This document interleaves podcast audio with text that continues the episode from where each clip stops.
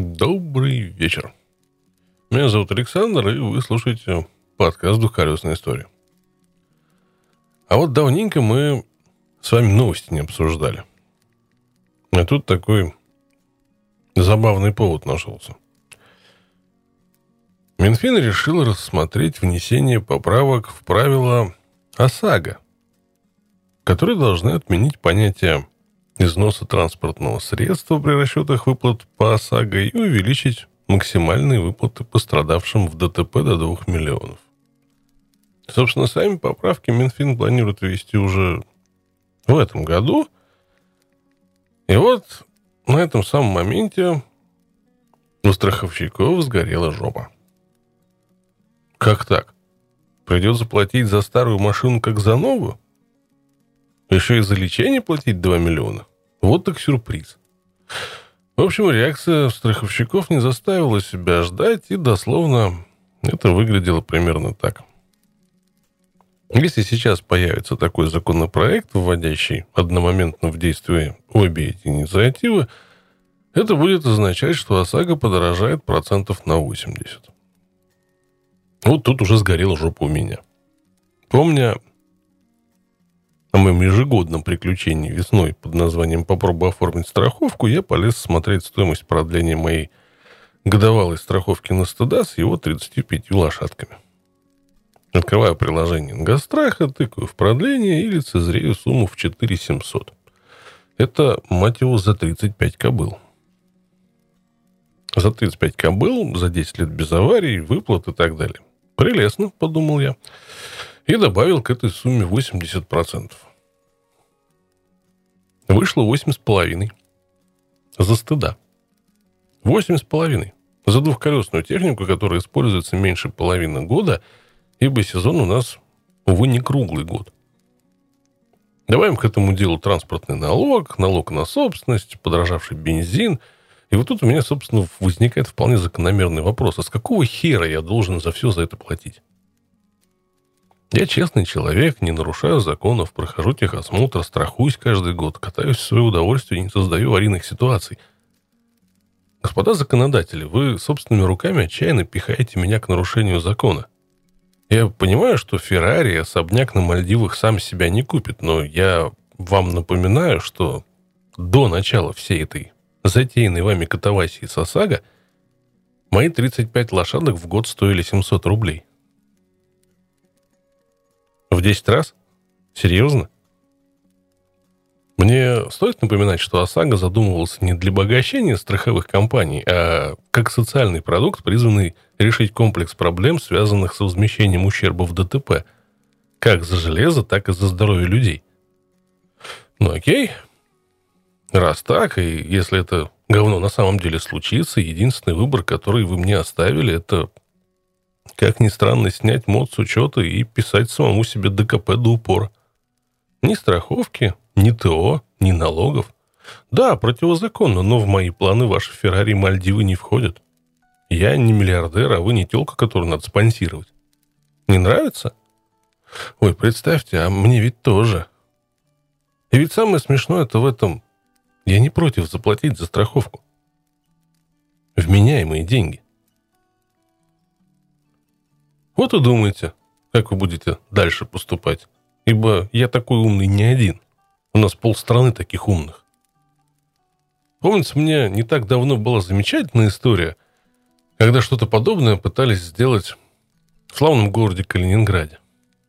И вот тогда, в этот славный солнечный весенний день, весь Калининград двухколесный приехал для того, чтобы снять нахрен мотоцикл с учета. Хотите, чтобы было точно так же? Пожалуйста, вперед.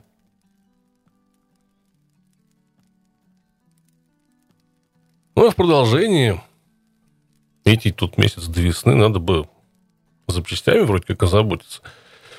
И вот в личку прилетает мне репост от Сергея, подписчика, с которым мы давно общаемся. Репост этот с братана с весьма удручающей новостью. А с запчастями-то, оказывается, тоже жопа. Причем везде. Фабрики из Поднебесной из-за короны стоят.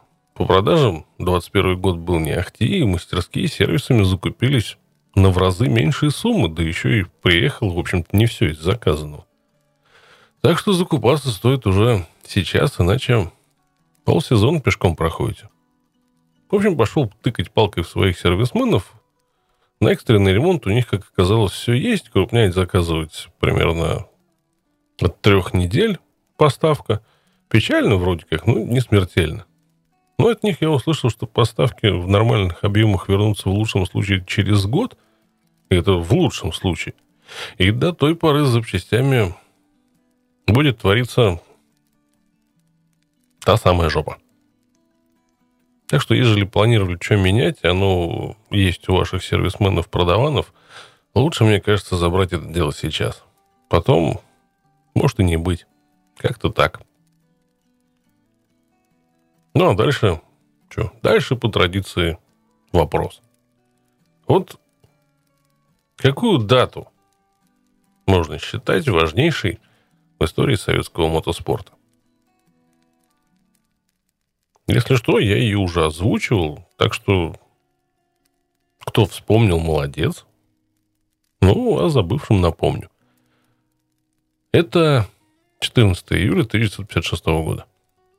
Именно в этот день Центральный автомотоклуб ЦАМК СССР стал полноправным членом Международной мотоциклетной федерации. Это означало, что под международные стандарты надо подтягивать все.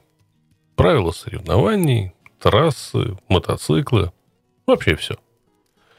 Ну и больнее всего новые порядки ударили по шоссейно-кольцевым гонкам. Ну, во-первых, правила федерации тогда не предусматривали соревнования для популярных у нас гонок 750-кубовых одиночек. И в 1956 году был проведен последний чемпионат СССР в этой категории. Во-вторых, был поставлен крест на гоночных мотоциклах с наддувом. Федерация запретила их еще в 40-е годы. Наша ведущая организация по разработке гоночных мотоциклов Серпуховский ЦКЭП в начале 50-х делала ставку именно на двухтактные наддувные моторы, пользуясь еще довоенными наработками ДКВ. К счастью, вступление СССР в Федерацию сюрпризом для серпуховчан не стало – переговоры о присоединении нашей страны к этой организации шли долго и трудно, поскольку не все хотели появления русского медведя в европейской посудной лавке. Поэтому еще в 1954 году ЦКЭП начали проектирование гоночных мотоциклов, соответствующих международным регламентам. И первенцем стал легкий мотоцикл С-154. В том году было сделано всего две таких машины – Одноцилиндровый четырехтактный 125-кубовый двигатель имел квадратную размерность 54 на 54 мм, развивал 14 лошадок при 9800 оборотах в минуту. Привод к двум верхним распредвалам осуществлялся вертикальным валом с коническими шестернями и верхней шестеренчатой передачей. Двигатель был установлен в легкую дуплексную трубчатую раму, и весь мотоцикл весил всего 80 килограмм. Первый опыт признали успешным, и в 55-м сделали небольшую серию более солидных мотоциклов, 350 кубиков. Это был С-354. Зашифрованные в обозначении серпуховских мотоциклов годы далеко не всегда совпадали со временем выпуска. Основываясь на тех же конструкциях, на тех же конструктивных принципах, что и 125-кубовая машина, новый аппарат имел уже двухцилиндровый двигатель на 36 лошадей при 8700 оборотах в минуту, а за ним в 56-м последовал двухцилиндровый 250-кубовый 22-сильный С-254. Его конструкции инженеры опробовали такие новшества, как пятиступенчатую коробку передач, переднюю длиннорычажную вилку. Уникальные серпуховские мотоциклы доставались лучшим гонщикам, но далеко не единицам – Скэп, оказывается, имел достаточно производственной мощности для того, чтобы выпускать 2-3 десятка машин в год. И к концу десятилетия в чемпионате СССР на старт одновременно выходило до 17 мотоциклов, изготовленных в Серпухове. Естественно, все звания чемпионов СССР доставались гонщикам именно на этих мотоциклах. За одним исключением – пятисотки. Они никак не поддавались машинам серии «С». Даже построенные в 1957 году 48-сильные двухцилиндровые С-3 пятерки не смогли взять корону. Летом 1957-го советские гонщики Виктор Кулаков и Николай Севастьянов на мотоциклах С-354 и С-3 пятерки впервые приняли участие в соревнованиях по ту сторону железного занавеса. На двух трассах в Финляндии. Машины вызвали неподдельный интерес. Как с удивлением сообщал британский журнал Motorcycling, мотоциклы оснащены механизмами, полностью изготовленными в Советском Союзе. Увы, результатами выступления на этих аппаратах оказались весьма скромными. Руководитель команды, вице-президент ЦАМК Мешковский, оправдывался. Во время гонки мы поняли, что мотоциклы не настроены на эти трассы. Передаточные числа коробки передач и главной передачи подобраны для наших автодромов с длинными скоростными поворотами, а не для извилистских финских трасс. Поэтому мы проигрывали на ускорениях. Но мы получили бесценный опыт, и вскоре наши мотоциклы сравняются с лучшими английскими, немецкими и итальянскими конструкциями. Увы, вскоре наступило не скоро. Более того, выступления гонщиков из братских стран на мототехнике чешского и немецкого производства показали, что и на родных скоростных трассах серпуховские мотоциклы не могут угнаться за варягами. Конечно, сказывался маленький накат советских гонщиков, ведь до 1958 года чемпионат СССР проходил всего в один этап на единственной трассе в Таллине. Но и конструкторам явно не хватало опыта создания современных гоночных аппаратов, хотя каждый год на старт выходили все более и более совершенные машины. Поэтому в 1958 было заключено соглашение о научно-техническом сотрудничестве с заводами Ява и ЧЗ из Чехословакии. Результаты были налицо. Гоночные мотоциклы образца 60-го года стали намного мощнее предшественников. Например, 125-кубовый С-159 развивал 21 лошадиную силу против 14,5 у С-157. 250-кубовый С-259 37 лошадей против 28 у С-258. 350-кубовый С-360 выдавал 50 лошадей против 40 у С-358. Обзавелись шестиступенчатыми коробками передач и полноценными обтекателями типа Гран-при. Гоночные мотоциклы нового поколения делали в Серпухове. Половину честно отдавали в Чехословакию. Надо сказать, что чешские товарищи плодами этого союза воспользовались по полной. В 60-м году Франтишек Счастный на мотоцикле Цкэп Ява, на бензобаке которого, конечно, упоминания от Цкэп не было, занял четвертое место в чемпионате мира в классе 350 кубиков. В следующем году, выиграв два этапа, завоевал серебряную медаль первенства. А что с нашими? Ну, как обычно, у нас все пошло в исконно российских традициях. Цели ясны, задачи определены, за работу товарищи – Деньги? Ну, денег нет. Но вы держитесь. В общем, убогое финансирование привело к тому, что наши гонщики могли выезжать за рубеж лишь 2-3 раза в год. Да и то лишь поблизости. В Чехословакию, ГДР, Финляндию. Первым советским спортсменом, ставшим на пьедестал почета в гонке за рубежом, стал Николай Севастьянов. В мае 1961 года он занял третье место в Финляндии. В следующем году он первым из наших гонщиков набрал очки в чемпионате мира на Гран-при ГДР, пришел пятым в классе 250 кубиков и шестым в классе 350 кубиков. В следующем году, вступая на С-360, Севастьянов стал пятым в этапе чемпионата мира в ГДР и четвертым в Финляндии. Очков, набранных на этих двух этапах, ему хватило, чтобы по итогам сезона войти в лучшую десятку в классе 350 кубиков. Он был на девятом месте. Сезон 64 года принес сенсацию. В июле советская команда на этап чемпионата мира в ГДР привезла четырехцилиндровый С-364. Двигатель, имевший два верхних распредвала, трехклапанные головки цилиндров, один клапан впускной, два выпускных, он развивал 59 лошадей при 13 тысячах оборотов в минуту. И было это на уровне лучших итальянских и японских конструкций – квалификации Севастьянов и его напарник Эндель Киса заняли второе и третье места. Увы, в гонке они сошли из-за разрушений поршней. Но в августе в Финляндии Киса занял третье место, став первым советским гонщиком, поднявшимся на пьедестал этапа чемпионата мира по шоссейно-кольцевым гонкам. Появление советских четверок, быстро получивших прозвище «Восток», вызвало на Западе шок.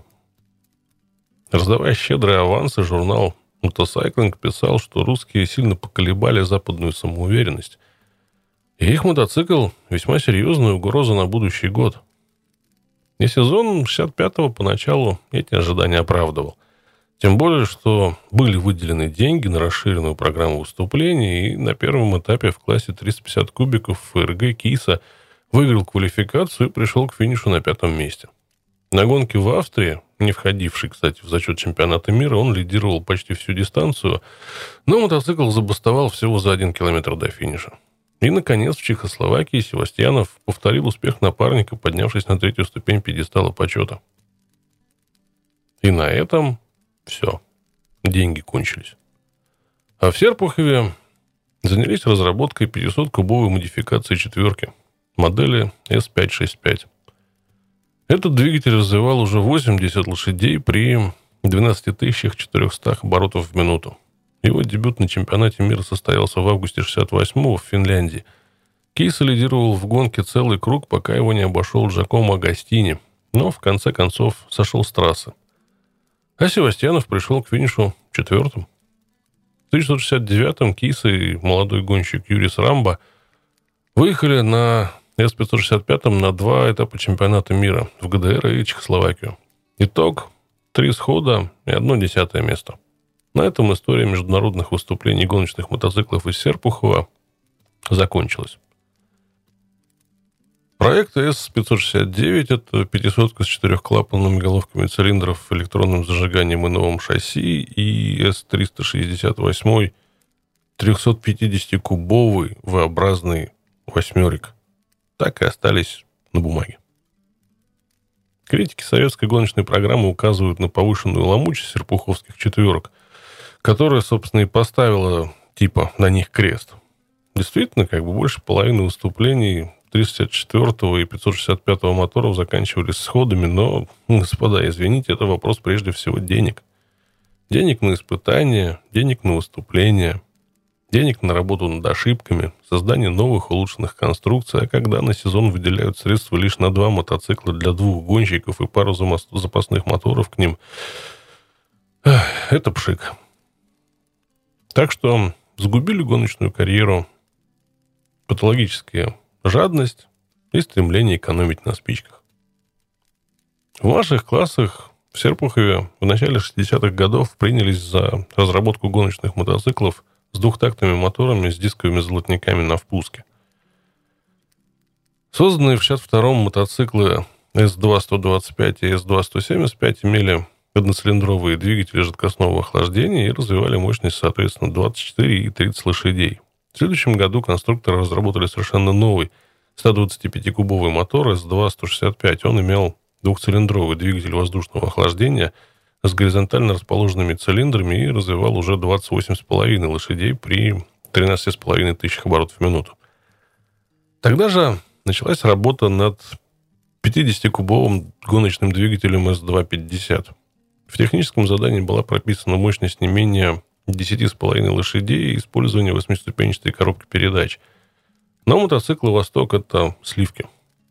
Большинство же гонщиков получали серийные мотоциклы наших мотозаводов. Так, в Ирбите одновременно с освоением дорожного мотоцикла М-52 в 1957 году начали выпуск его гоночной модификации М-52С в одиночном и в колясочном вариантах. Двигатель мотоцикла по сравнению с дорожной версией был сильно переработан алюминиевое ребрение цилиндров, повышенная степень сжатия, полированные каналы в головках цилиндров, облегченные внутренние детали, увеличенная емкость масляного картера, зажигание от магнета, специальные карбюраторы К-99. В итоге максимальная мощность возросла с 24 до 35 лошадей. А вот ходовая часть с архаичной задней свечной подвеской осталась почти такой же, как и у дорожного варианта. Изменены лишь подвески, более жесткие и короткоходные.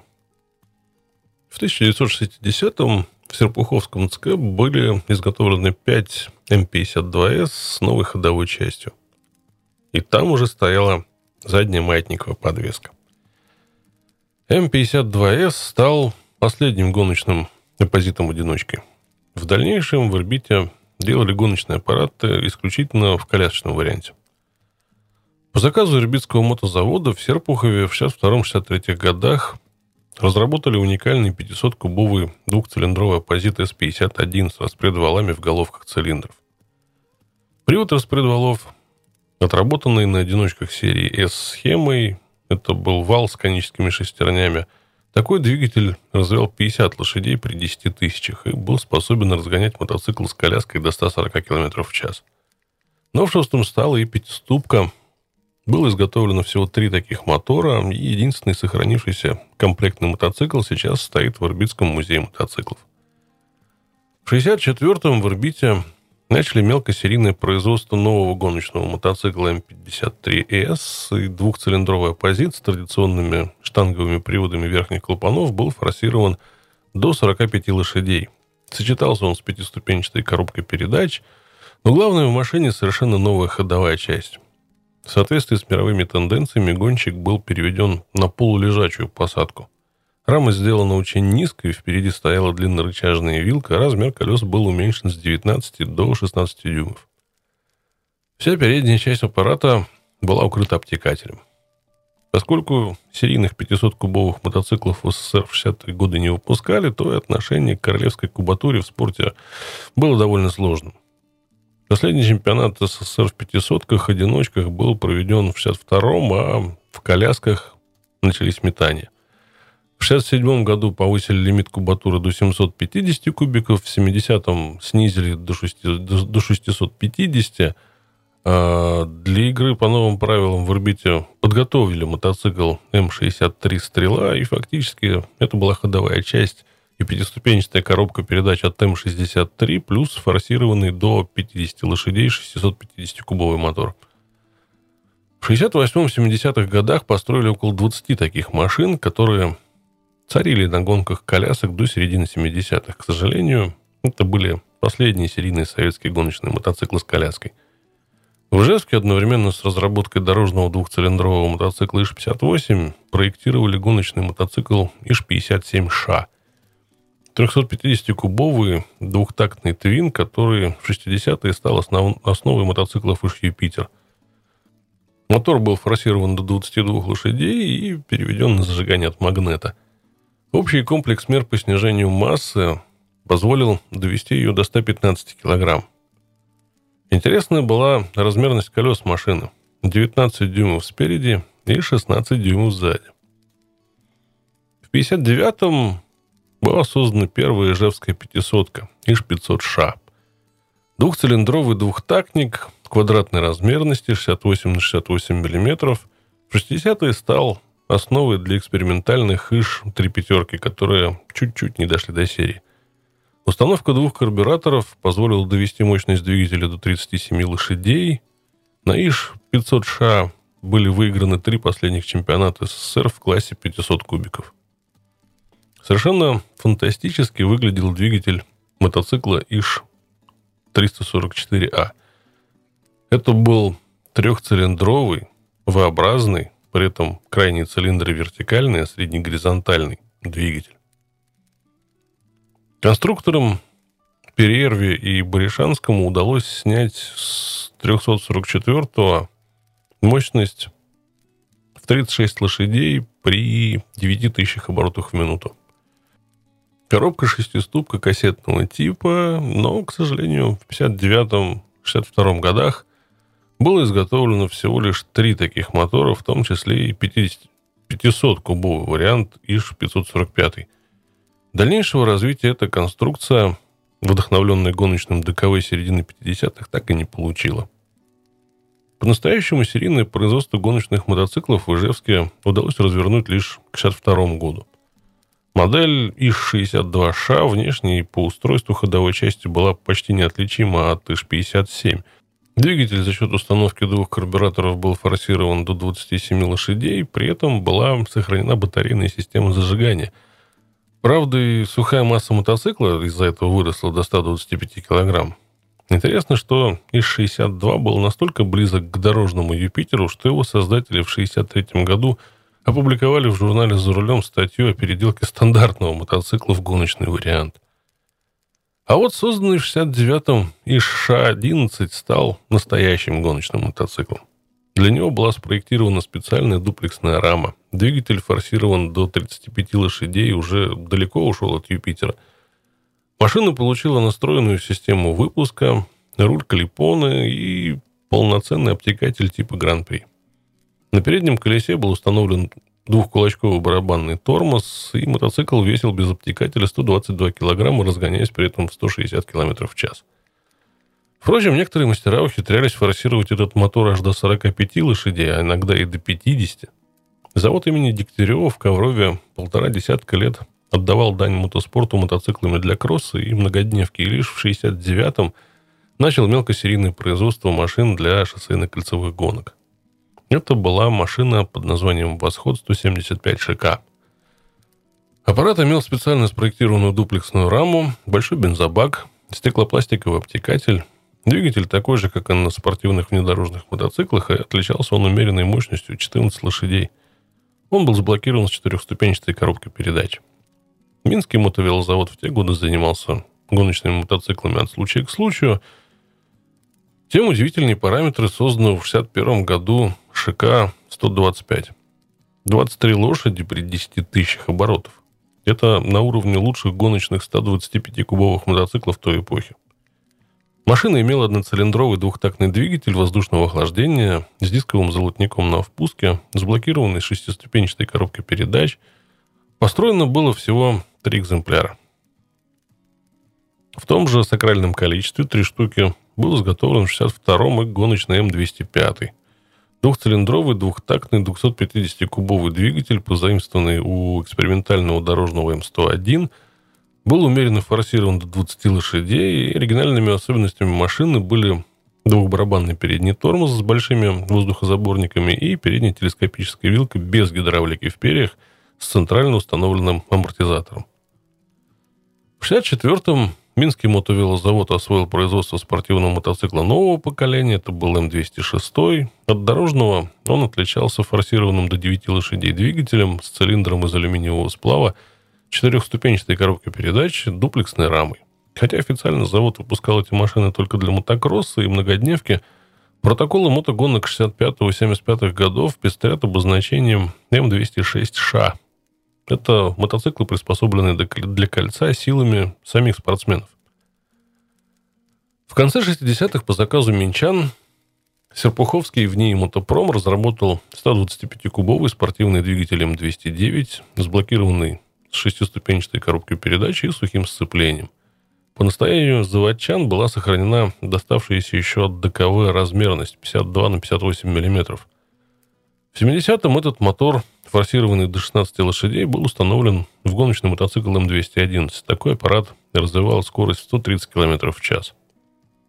Пожалуй, самые преданные поклонники шоссейного кольца жили в Риге – в 1963-м на Рижском мотозаводе было создано общественное конструкторское бюро, в котором энтузиасты вечерами и в выходные занимались проектированием своего первого гоночного мотоцикла S350. Он представлял собой форсированный до 5,5 лошадей двигатель ША-50, в картер которого ухитрились впихнуть самодельную пятиступенчатую коробку передач.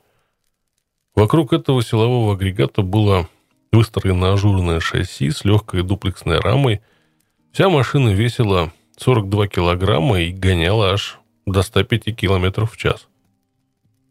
В середине 60-х во ВНИИ Мотопром был разработан специальный мотоциклетный 50-кубовый двигатель ША-55. Его сблокировали с четырехступенчатой коробкой передач, и в дорожном варианте он развивал мощность 3,5 лошади, а в спортивном – до 8 лошадей.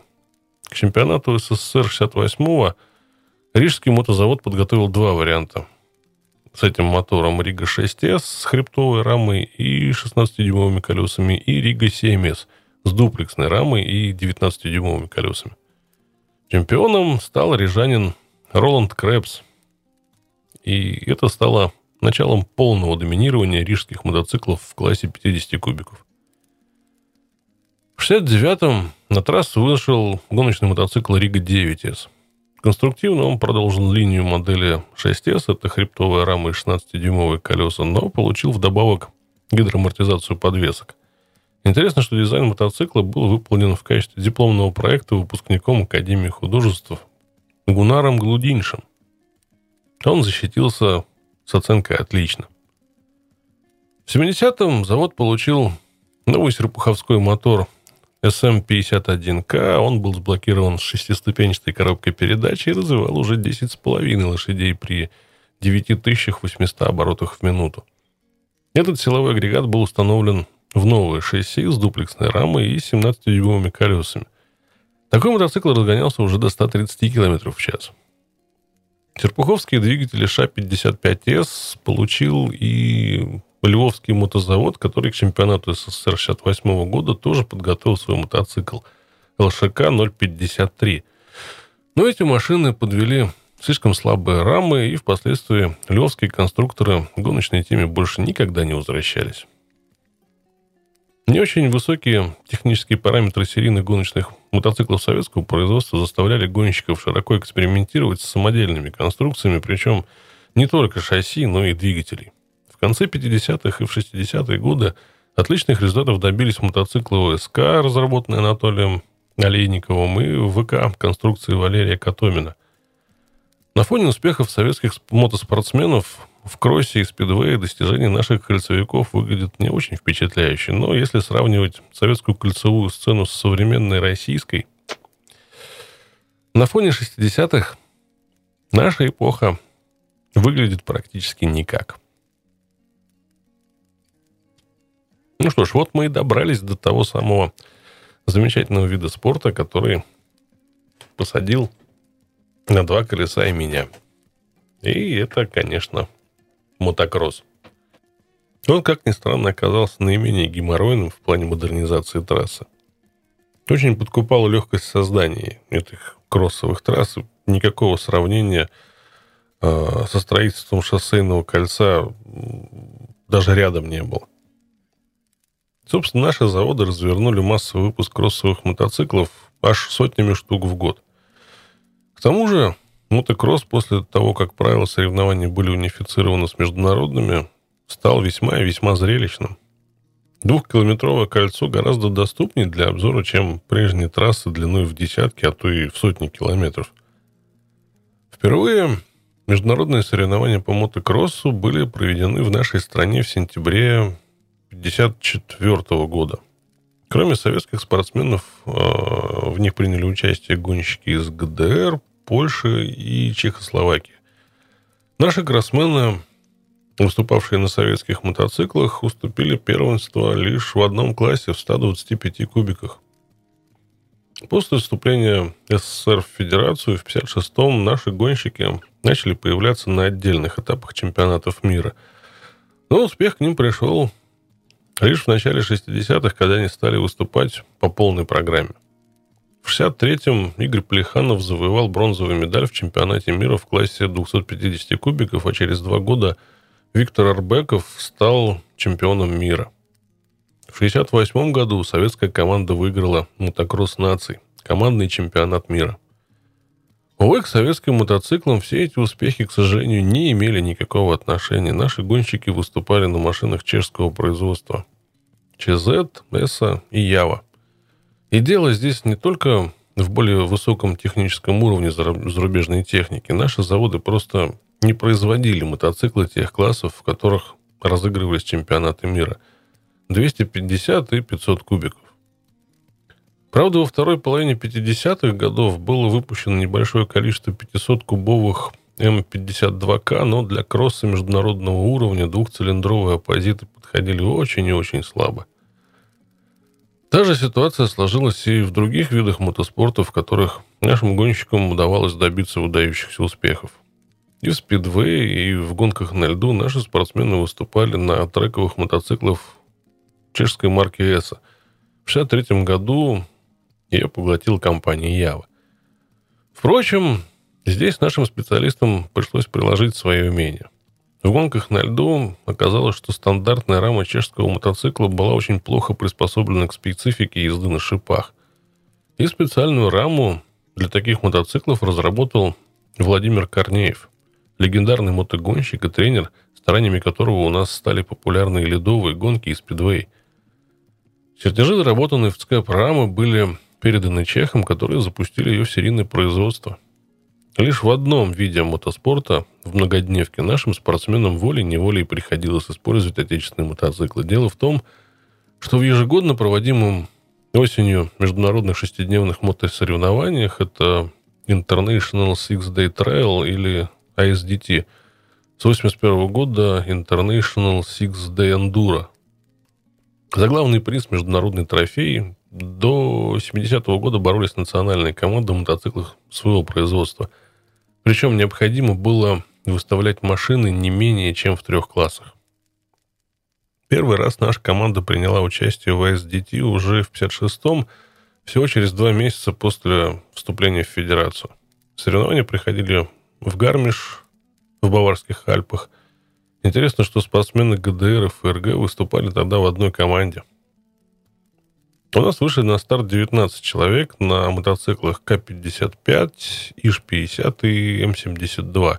Причем кому-то из чиновников пришла в башку идея сэкономить, поэтому спортивные аппараты довезли на автомобилях до Праги, а дальше они отправились своим ходом. Такой 500-километровый бросок измотал гонщиков и не лучшим образом отразился на состоянии мототехники. В борьбе за международный трофей сошлись семь команд, и наша ожидаемо, все-таки это был учебный год, заняла последнее место. И все же три наших спортсмена завоевали золотые медали. Они выдавались всем, кто закончил дистанцию без штрафных очков. В 57-м наша команда заняла четвертое место. Увы, опять последнее. В том году в борьбу за международный трофей ввязались лишь четыре страны. Тем не менее, каждый год команда СССР на отечественных мотоциклах выходила на старт АСДТ, и со временем это стало приносить свои плоды.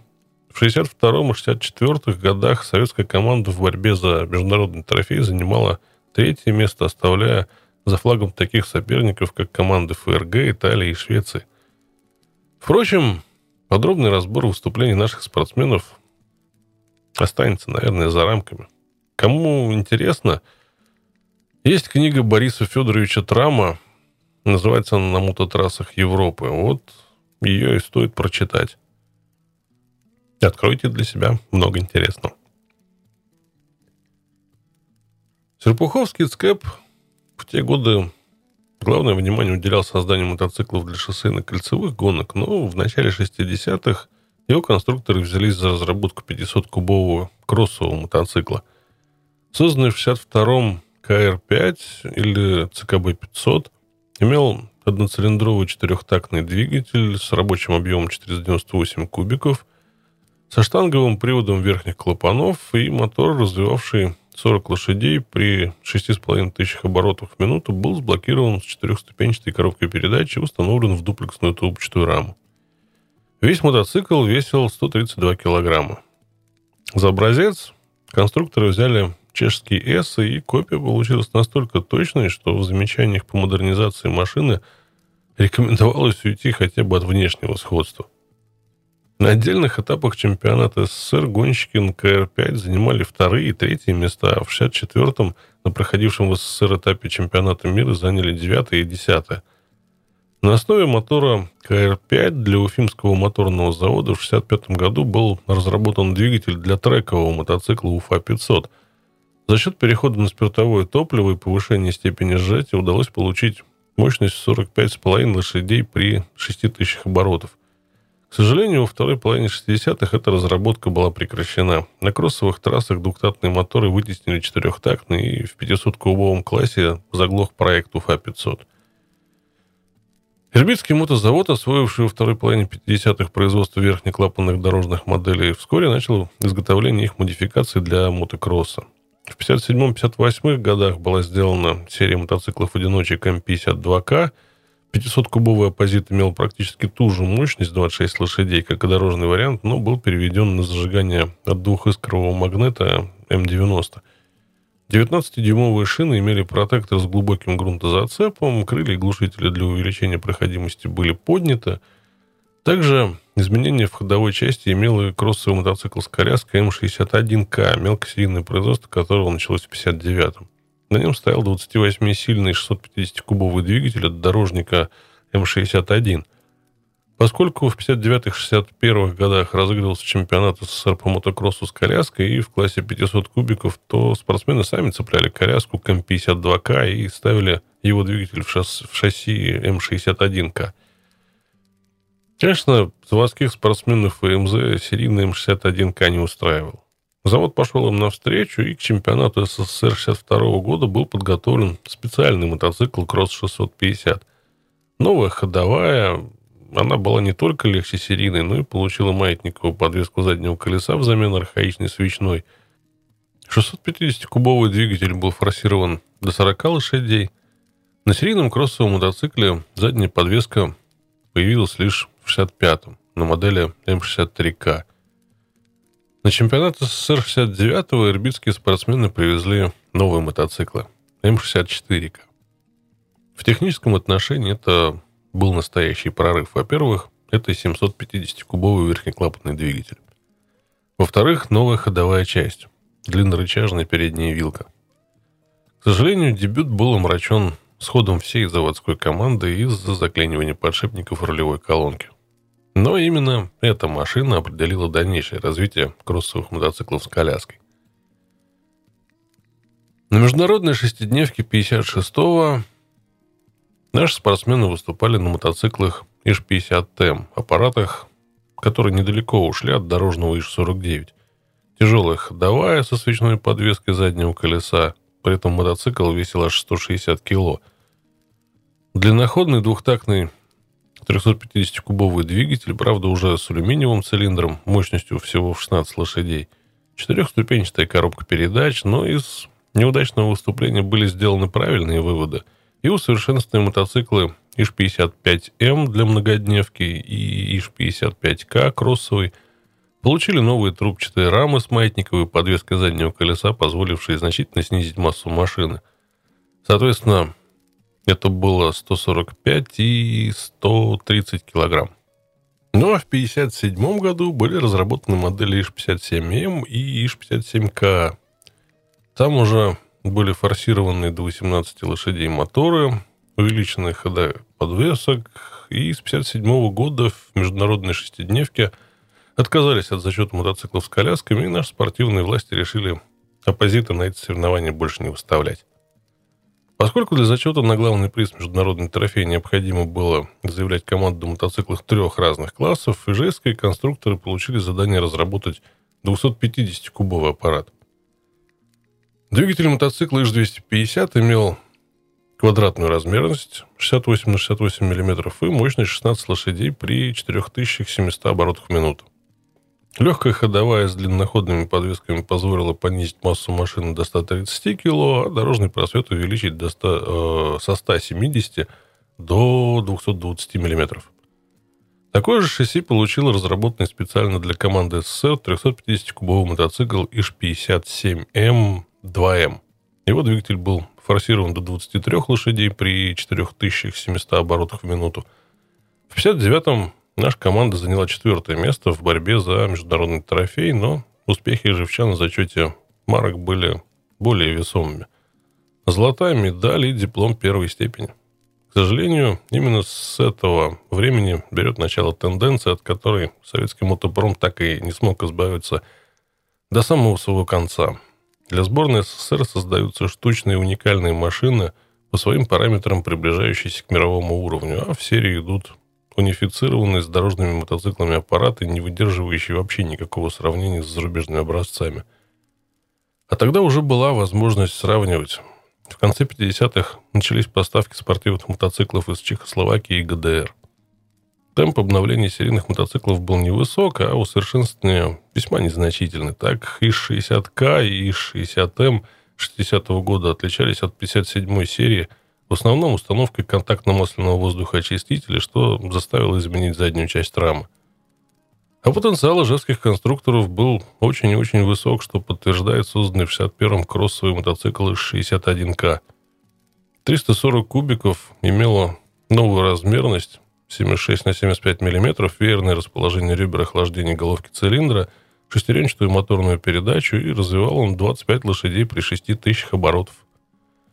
Чтобы лучше использовать крутящий момент, была применена шестиступенчатая коробка передач, а для снижения массы картер силового аппарата был изготовлен из магниевого сплава, а дуплексная трубчатая рама из хромолибдена. В итоге удалось довести сухую массу мотоцикла аж до 116 кг. Несомненно, на момент своего создания И-61К был самым совершенным кроссовым мотоциклом в мире. Подвела его внеклассовость. Мотокроссы тогда на мировом уровне проводились в классах 250 и 500 кубиков. Было построено всего два экземпляра уникальной машины. Ну и гены проглядывают во многих созданных впоследствии ижевских мотоциклах, вплоть до культовой планеты спорт. Силовой агрегат по образцу ИШ-61К был применен на разработанный в 1962 году мотоцикле ИШ-60МС, спроектированном для выступления в международной шестидневке. Именно с такими машинами наша сборная впервые вышла на третье место в борьбе за международный трофей. Причем сначала конструкторы применили шестиступенчатую коробку передач и шестеренчатую моторную передачу, а в 1963 году перешли и на новую размерность 76 на 75 мм. Следующим этапом в развитии мотоциклов для команды СССР стал разработанный в 1964-м ИС-65М. Опробованный на ИС-60МС двигатель, форсированный 26 лошадей, сочетался с новой рамой из легированной стали. Впервые были широко использованы пластики, из них сделали крылья, поддон седла, кожух фары, другие детали. В итоге массу удалось снизить до 128 килограмм. С этим мотоциклом наша сборная вновь вышла на третье место в шестидневке. В 1966 году на его базе был создан кроссовый мотоцикл ИС-65К, для массового спорта, как тогда писали, для внутрисоюзных соревнований, завод начал в 1966 году производство моделей И-64К и И-64М. Длинноходный двигатель сохранял унификацию с мотором планеты, но новая форма камеры сгорания и другие усовершенствования позволили довести его мощность до 20 лошадей. Переделанная рама и облегченный генератор переменного тока на многодневке позволили снизить массу до 138 кг у ИШ-64К и до 140 у ИШ-64М. В международной шестидневке 1967 года завод разработал мотоцикл М10, развитие модели 65М. Двигатель форсировали до 30 лошадей при 7000 оборотов, сухая масса снизилась до 125 кг. В том году ИШ стал единственной маркой, машинам которой удалось пройти всю дистанцию без сходов, за что завод получил золотую медаль. В следующем году на основе М10 было разработано целое семейство М12. Используя единый ход поршня на 75 мм за счет изменения диаметра цилиндра, конструкторы получили три варианта. 25-сильный 250-кубовый, 33-сильный 350-кубовый и 33-сильный класса 500 кубиков. Реальный рабочий объем 351 кубический сантиметр. Все три модификации имели общую ходовую часть с одинарной трубчатой рамой из легированной стали. В 1969-м завод начал мелкосерийное производство мотоциклов ИШ К-11 и ИШ М-11.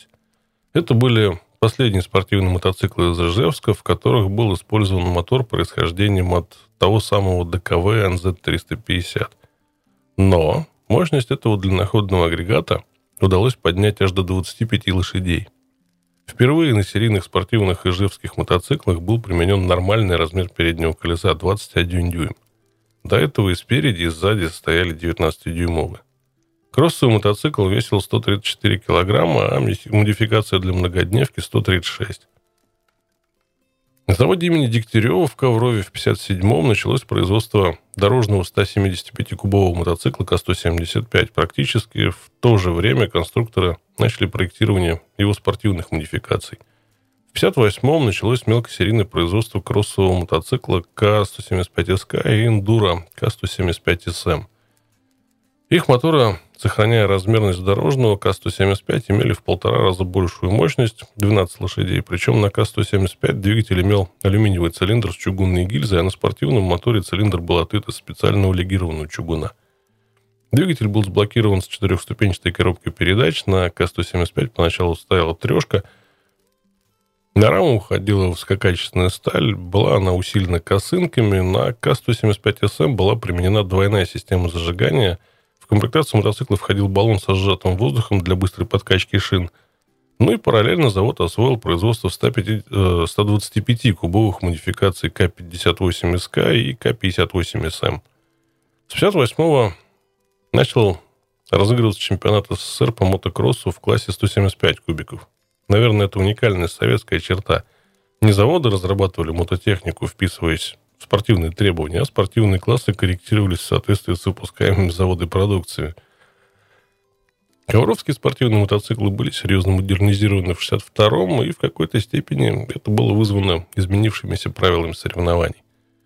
Так, исключение глубоких бродов позволило на кроссовых мотоциклах применить короткие выпускные трубы – выходящие вниз, а увеличение скоростей сместило приоритеты в проектировании рам. База возросла, дорожный просвет уменьшился. Впервые в конструкции мотоциклов были применены бесштоковые передние вилки. В моторной передаче появилась двухрядная цепь, незначительно возросла мощность моторов, а вот масса мотоциклов ощутимо снизилась. К-175СК стал весить 97 килограмм против ранее взвешенных 103. 250-кубовый кроссовый К-250СК был разработан на заводе аж в 63-м. Его двигатель с чугунным цилиндром, сблокированный с четырехступенчатой коробкой передач, имел квадратную размер на 68 на 68 мм и развивал мощность чуть более 20 лошадей. Мотоцикл имел легкую трубчатую раму из легированной стали. Виктор Арбеков, выступая на новом ковровском мотоцикле на советском этапе чемпионата мира, занял аж четвертое место – с 1964 года завод начал выпускать мелкие серии 250-кубового мотоцикла не только как кроссового, но и в варианте для многодневки К-250СМ. 125-кубовые модификации были сняты с производства, а 175 кубиков получил усиленную ходовую часть, в связи с чем поменялись индексы на 175 СКУ и 175 СМУ – в 70-е годы этот индекс стали применять для штучных кроссовых мотоциклов, и букву У стали расшифровывать как уникальный. Новые двигатели с алюминиевым цилиндром и чугунные гильзы Ковровский завод стал использовать на серийных спортивных мотоциклах с 69 года. Мощность 175-кубовых моторов составляла 14 лошадей, 250-кубовых 18. Ну а в Минске первые спортивные мотоциклы сделали в 56-м, через 5 лет после освоения дорожного мотоцикла М1А.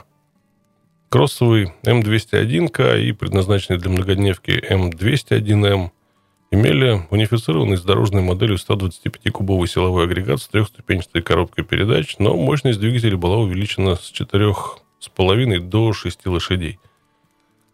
Мотоциклы также получили совершенно оригинальную ходовую часть с маятниковой задней подвеской, передней телескопической вилкой у М201К и экзотической длиннорычажной у М201М. В 60-м началось мелкосерийное производство более совершенных моделей М204К и М204М.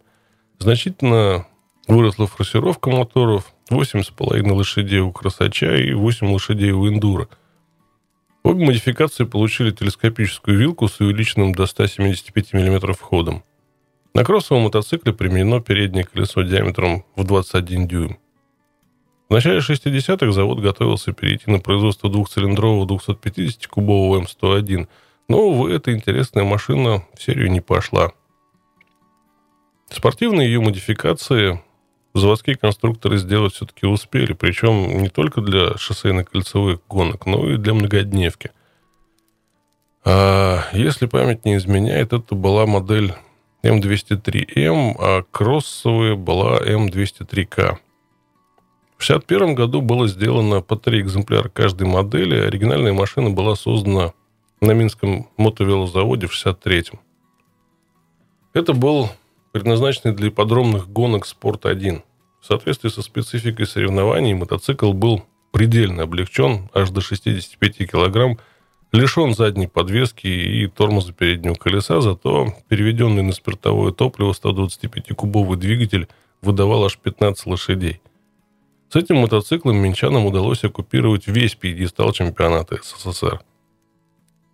Весьма часто на спортивных мотоциклах конструкторы опробовали решения, которые через несколько лет идут в серию на дорожной технике, и в этом смысле показателями а, стали М206К и М206М 64 года.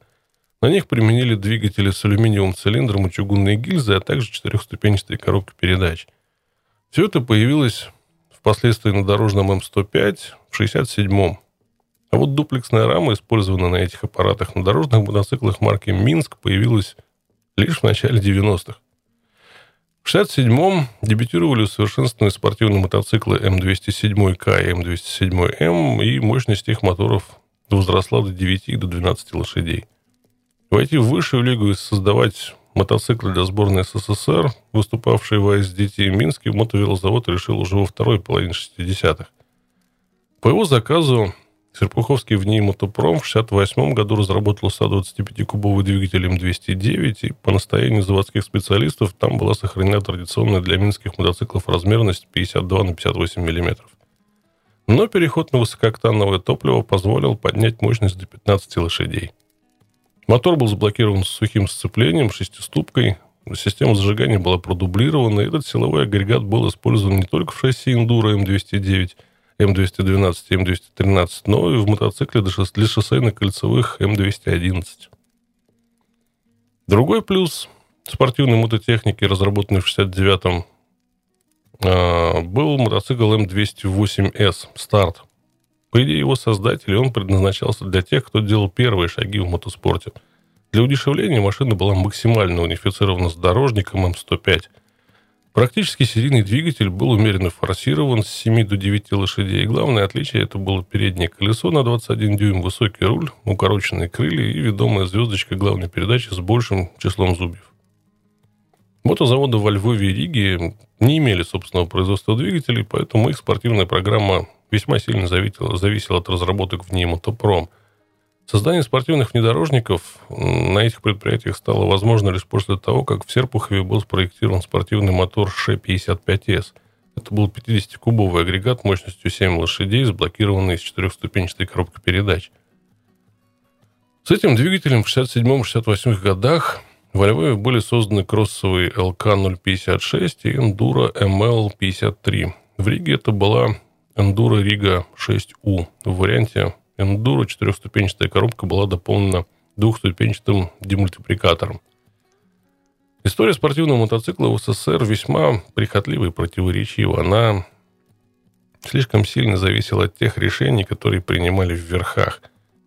Ставка на использование импортных кроссовых и трековых мотоциклов угробила нахрен развитие этих классов в отечественной промышленности. Создание мотоциклов для международной шестидневки – очень сильно зависело от финансирования. То оно было чрезмерно щедрым, как в конце 60-х, когда едва ли не все заводы обязали выставить свои команды, то ужимали до предела. Крайне велик был разрыв между техническим уровнем мотоциклов для внутрисоюзных соревнований и для команды СССР на международных состязаниях. С другой стороны, хотя техника для массового спорта и не блистала высокими показателями, она была дешевой и выпускалась в огромных количествах в Ижевске и Коврове по 1000-1500 мотоциклов в год, а это означало подлинную массовость советского мотоспорта. Секции, ну, в большинстве своей под эгидой ДСАФа, были практически во всех городах и даже в крупных колхозах и совхозах. А главное, что любой мог прийти и заниматься этим в секциях совершенно бесплатно и при некоторой доле таланта и удачи подняться к вершинам мотоспорта. И биографии наших чемпионов это доказывают. Меня когда-то очень-очень давно в такую секцию отвел дядька. И уже вечером этого же дня я сидел на кухне и рисовал карандашом кроссовый мотоцикл, который заходил в вираж. А на следующий день я уже испытывал жгучее желание оседлать этого железного коня – так в моей жизни и появились мотоциклы. Благодаря дядьке, замечательному ДУСААФу и тому замечательному тренеру, который не только научил меня ездить и ремонтировать все это, наверное, стал для меня чем-то большим, чем просто тренер. Его уже давным-давно нет живых. Но та тяга к мотоциклам, которую он мне привил, по-прежнему сидит где-то в подкорке. Я по-прежнему люблю мотокросс. По-прежнему люблю спидвей. И по-прежнему дожидаюсь начала сезона.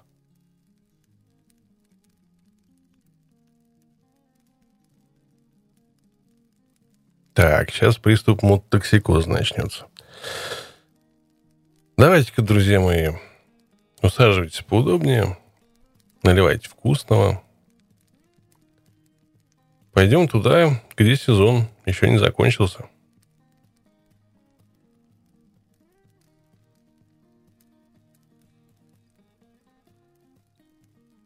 Двухтысячный год, июль, зона свободы.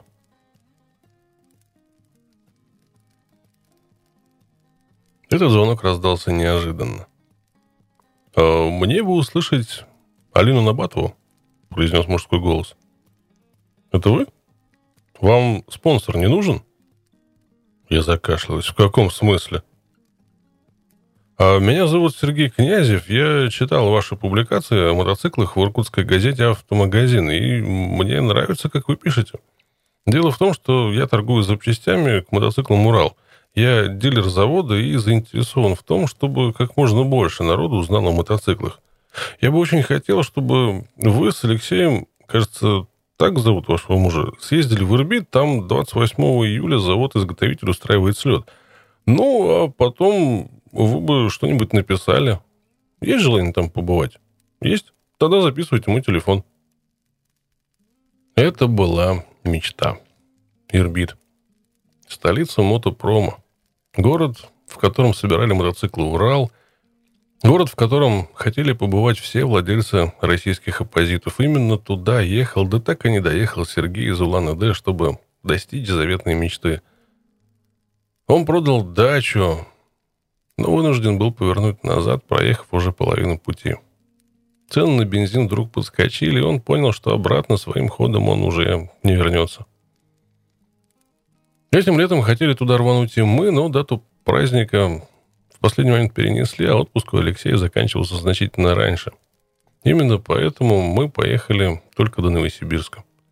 Для нас Ирбит был чем-то вроде изумрудного города, в который ведут все дороги, в котором решаются все проблемы, куда стремится каждый, кто любит мотоцикл «Урал». Предложение Князева было весьма заманчивым – до мотослета оставалось две недели, и он предложил отправить мотоцикл железнодорожным контейнером, а оплату расходов брал на себя и обещал помочь с билетами. Был разгар летнего сезона, и уехать куда-либо на поезде было весьма сложно. Проблема была в одном. Алексей уже вышел на работу, и вряд ли его могли отпустить сразу после отпуска.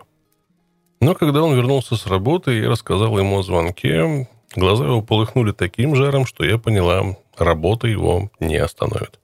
И точно, на следующий день он позвонил мне, сказал, что все улажено.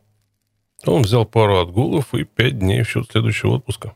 Если прибавить к этому два выходных, то проблема с занятостью была решена, и Алексей потребовал, чтобы я позвонила князю. После долгих препирательств мы порешили на том, что отправлять оба мотоцикла неизвестно куда и неизвестно в каком контейнере весьма рискованно. Где их потом искать, если они потеряются? На Северном полюсе, в Камбодже, в Бахане.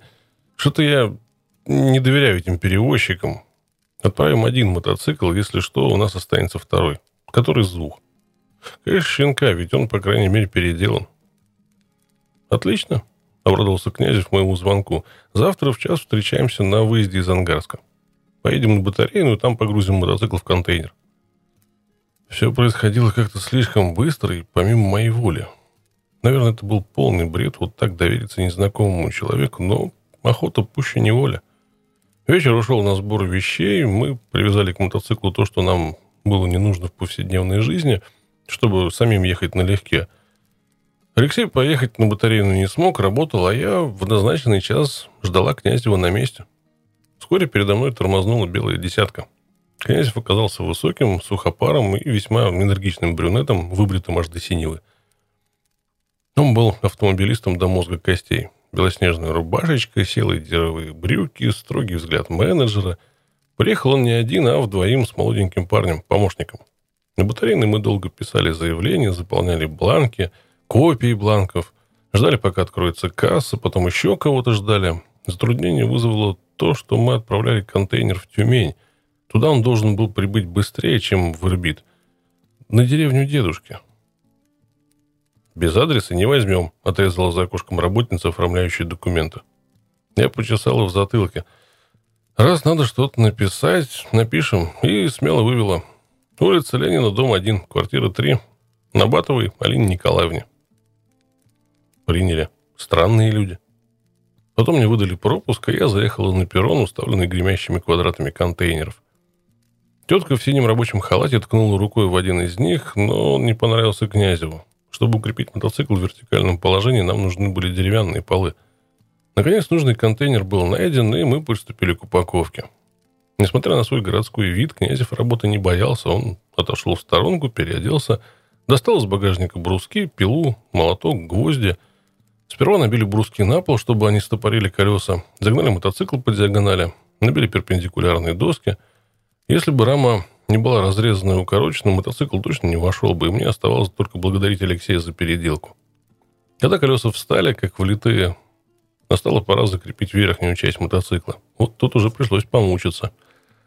Кое-как с грехом пополам мы все же расперли его так, чтобы он не наклонялся. «Бензин там есть?» – спросил Князев. «На донышке». «Ну, тогда не страшно». Подошла все та же невзрачная тетка в халате, Проверила по описи вещи и документы на мотоцикл, закрыла контейнер, опломбировала его и что-то вписала в мою накладную. «Дай сюда, Володь!» — крикнула на машинисту крана, и через минуту мой контейнер взвился в воздух и опустился уже на платформе. «Ну все», — сказал Князев. «Ждите его через 10 дней в Тюмени. Шоу 28-го, он прибудет 27-го. Пока доедете, ну, как раз». Я смотрела на накладные квитанции, зажатые в руке, и мне хотелось плакать. Куда я тебя отправила, щенок? Куда? А потом началась нервотрепка с билетами. Достать билеты легальным путем было невозможно. Все направления оказались перегруженными. Северяне устремились на юга, южане на север.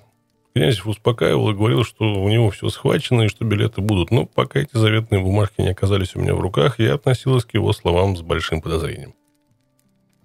Он вручил нам билеты, сучил деньги на обратную дорогу и сказал, что билеты из Тюмени – мы купим там и пожелал нам счастливого пути. Аккуратный чистенький поезд в два дня домчал нас до Тюмени. Когда за окном появился гигантский для такого небольшого города вокзал с семиэтажной гостиницей надписью «Тюмень», мы обрадовались и устремились к выходу. Было четыре дня пополудни, 27 июля. До окончания работы контейнерной станции оставался час. Хитрый таксист взял с нас какие-то бешеные деньги за то, чтобы провести нас от дверей вокзала все 800 метров. Волоча за собой сумки, бегом мы ворвались в темное административное помещение станции и заметались, отыскивая окошки выдачи грузов. Бесстрастная сухая женщина в очках и бессменном синем халате поглядела на мои бумажки, глянула в журнал и быстро его захлопнула. «Нет еще вашего контейнера». У нас душа ушла в пятки. Посмотрите еще раз, взмолились мы. Нам говорили, что контейнер кровь из носу должен дойти на десятый день. Сегодня как раз десятый. Посмотрите внимательней. Женщина неохотно открыла журнал и снова ахнула. «Ой, что я говорю, на Батова пришел ваш контейнер». Когда нам выписали счет за отгрузку, я чуть не села прямо на теплый асфальт. «За что?» «Как за что?» – удивились работники контейнерной станции. «Вы какой адрес написали?» Нет у нас такого адреса. Вот 360 рублей за телеграмму нам пришлось станцию отправитель запрашивать, а 600 рублей за работу крана. Это была четверть моей месячной зарплаты. Но спорить было некогда, пришлось отсчитывать купюры. Когда мы получили контейнер, Алексей с помощью топорика аккуратно разобрал бруски и спрятал их в канаву под зеленые листья лопуха на обратную дорогу. Работники станции, два мужичка и женщина долго наблюдали, как мы пытаемся привязать к одному мотоциклу багаж, который обычно везли два мотоцикла. Палатку, спальники, коврики, рюкзак, сумку. «Не увезет», — сказал кто-то из них. «Еще как увезет», — гордо ответил я и выдрузилась на заднее сиденье на мешок со спальниками. Наконец-то мне не будет жестко. И мы отчалили. Долго кружили по многолюдным улицам и улочкам Тюмени — Пока не выехали из города в сторону села Лепчинского. На заправке нам нахамили. Визгливый женский голос прокричал, что если мы еще раз, сволочи, попробуем вот так нагло подъехать к колонке и не будем глушить мотоцикл, как положено за 20 метров до нее, то будем иметь дело с охраной. А если мы вздумаем завестись рядом с колонкой, нас вообще из города не выпустят. Алексей разозлился, но делать было нечего. В пределах видимости заправки не было, а бензин у нас оставалось только в карбюраторах. А будут ли еще АЗС на трассе, мы не знали. Пришлось терпеть. Как только мы выехали из города, стало ясно, что с мотоциклом не все в порядке. Он почихивал, а потом стал издавать какой-то странный звук. Сколько Алексей не прислушивался, определить причину звука не мог. Хорошее асфальтовое шоссе вскоре закончилось, пошла грунтовка, потом гравийка, а потом дорога превратилась в каменистый пляж. После заправки за руль села я. На камнях я быстро поняла, что никакого удовольствия от поездки не испытываю. Если бы мотоцикл вез только меня, ничего страшного бы не было, но он вез меня, Алексея и кучу тяжелого багажа. Как только стало смеркаться, я отдала руль Алексею, села назад и стала смотреть по сторонам. А по сторонам не было ничего необычного. Природа напоминала пейзажи под Кемерово. Густые дебри сменялись светлыми сосновыми лесами. Вдоль дороги тянулись деревеньки. Конечно, нам нужно было вовремя остановиться, но у нас не было воды, а когда раздобыли воду, заехав в какую-то деревню, стало темно, и мы не смогли найти место для стоянки. Нам все время казалось, что кругом болота и заливные луга. Мы долго ехали по молчаливой пустынной дороге, которая Снова была покрыта асфальтом, и думали, что будем делать. А что нам было делать? Конечно же, ехать вперед. Это была странная поездка. Темнота в этом краю казалась такой густой, что даже мощная тракторная фара была не в силах ее разогнать. Мы не могли прочесть ни одного знака. Сначала их просто не было видно, а когда мы подъезжали ближе, это не позволяло делать регулировку фары. Алексею приходилось поворачивать ее, чтобы осветить знак и прочитать надпись. Такое повторялось не раз и не два. Мы в первый раз попали в край, где было много дорог и много развилок. Это вам не Восточная Сибирь, где одна дорога с запада на восток. Сюрреализму добавляло то, что над дорогой быстро появился необычный туман. Он тонкой полосой висел в воздухе. Получалось так, что наши плечи и головы были выше тумана, а фара мотоцикла светила ниже, и от этого в ее свете все время плыли какие-то странные тени. Кроме этого, выяснилось, что перестал работать задний фонарь, и мы стали невидимками для попутных машин. Каждый раз, когда сзади начинал нарастать шум автомобиля, я вытягивала руку вперед, бралась за рычаг тормоза и мигала стоп-сигналом, чтобы нас было видно. Наша скорость упала и местами, наверное, не превышала 40 км в час. Тем не менее, уже где-то под Ирбитом, совсем глухой ночью, мы догнали колонну байкеров. Татуированные пьяные юнцы что-то выкрикивали, бузили, они ездили туда-сюда по дороге, горланили песни, а те, что были потрезвее, ремонтировали сломавшийся мотоцикл с коляской. В темноте мигали поворотники, встречные машины слепили ярким светом.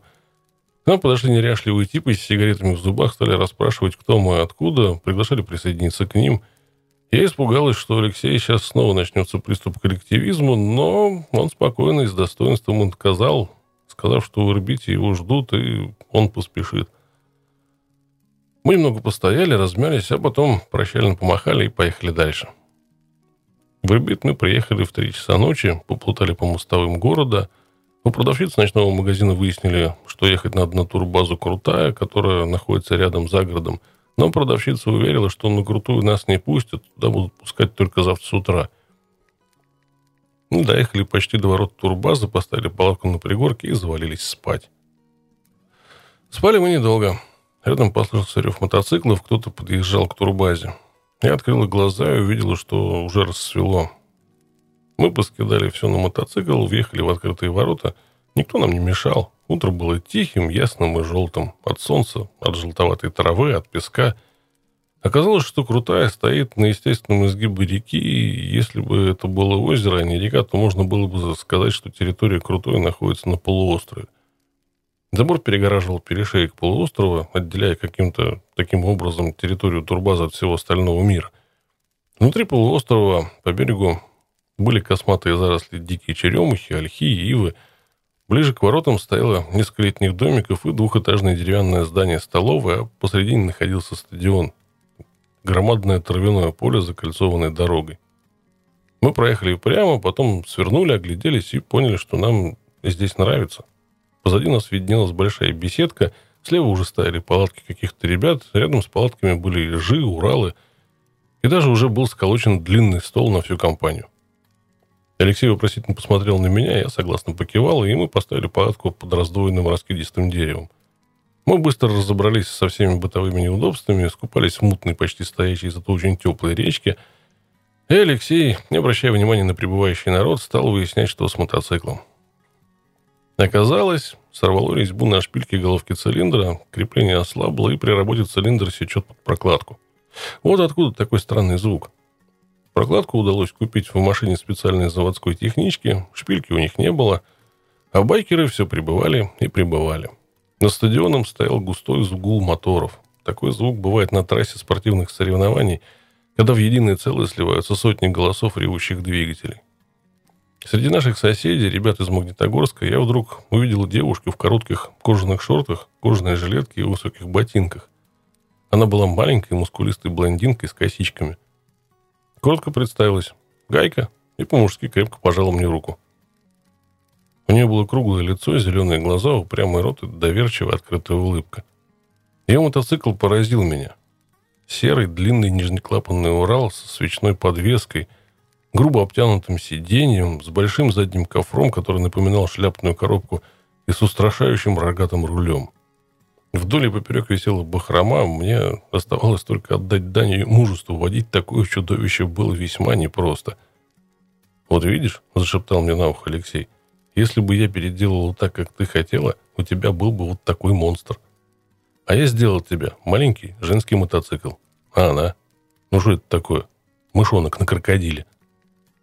Это сравнение пришло в голову не ему одному, потому что через 10 минут Гайка уже со слезами выкрикивала своему другу, тихому, спокойному пареньку, что я видел какой-то знакомый. Нет, ты слышал, что он сказал? Он сказал, что я на нем как мышь на крокодиле. Да почему же он никому не нравится? Он же красивый. Они же ничего не понимают. В следующий момент она уже заводила мотоцикл, чтобы куда-то уехать. К ней подошел паренек из их компании и что-то ей сказал. «Ага, сейчас!» — крикнула она ему, и прикрывая рев двигателя. «Иди отсюда!» А когда он попытался сесть сзади, она еще повысила тон. «Я кому говорю? Я никого не вожу на заднем сиденье, ты понял? Никого и никогда!» И она укатила, маленькая и очень гордая. Когда она проезжала мимо, я обратил внимание на ее кожаные браслеты — это были наполечники с клепками, судя по ее кругленьким бицепсам, она занималась в спортзале. Дальше стояла еще одна группа из Магнитогорска, но эти ребята были из другого клуба, они выглядели по-другому. Все были постарше, одеты в кожаные жилетки и джинсы. Их мотоциклы тоже были Уралы, но какие это были Уралы? Алексей замирал в немом восхищении перед каждым из них.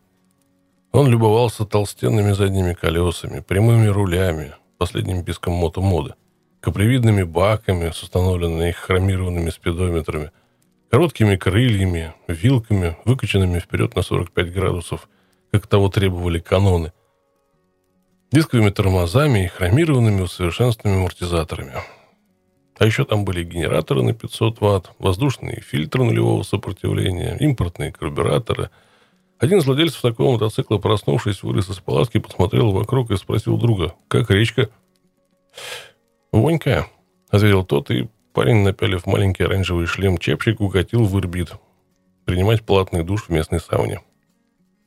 Алексей проводил мотоцикл внимательным взглядом, оценивая работу двигателя и подвесок. Он покачал головой. «Все хорошо, но не нравятся мне эти подножки». Они вынесены вперед, дуг безопасности нет, а ну как чиркнешь об асфальт на повороте. А так красиво. Уралисты, поставившие маленькую яркую палатку наискосок от нас, были уже совсем другого ранга. Молодой высокий мужчина в черных круглых очках переодевался у палатки. На нем были кожаные сшитые на заказ коричневые брюки с бахромой по шву, коричневая кожаная рубашка из, том, из тонкой замши и коричневая кожаная куртка с такой же бахромой – все это очень ловко на нем сидело. Одевшись Он вдвоем с другом, мускулистым крепышом в бандане с черепами и клубной футболке, стал вешать перед палаткой флаг клуба. Ребята оказались из Самары. Мы обратили внимание на мотоцикл коричневого пижона, и это был переделанный в каком-то дорогом сервисе «Вояж». Я вздохнула.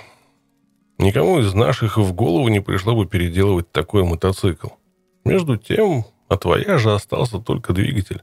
Рама была переделана, мотоцикл стал ниже – Колесо было еще шире, были установлены другие, более глубокие крылья, красивая маленькая фара, спидометр на баке. Аккуратные небольшие сумки висели по бокам. Стильно и тонко было декорированное сиденье. Мотоцикл был выкрашен в глубокий холодный синий цвет. Он словно бы издавал сияние даже в тени листвы. Блестели глушители, хром на дугах отражал солнечный свет, точно зеркало – Села когтистая лапа под ножку, упирающаяся в землю. Даже сам бак словно отсвечивал синего июльского голубого неба. Алексей вдруг опомнился. Поехали искать шпильку. И мы поехали. Ирбит оказался старым, маленьким уютным городом. Самая старая часть его, по-видимому, была на въезде со стороны турбазы – там сохранилась брусчатая мостовая и несколько старых кирпичных домов с фигурными флигелями.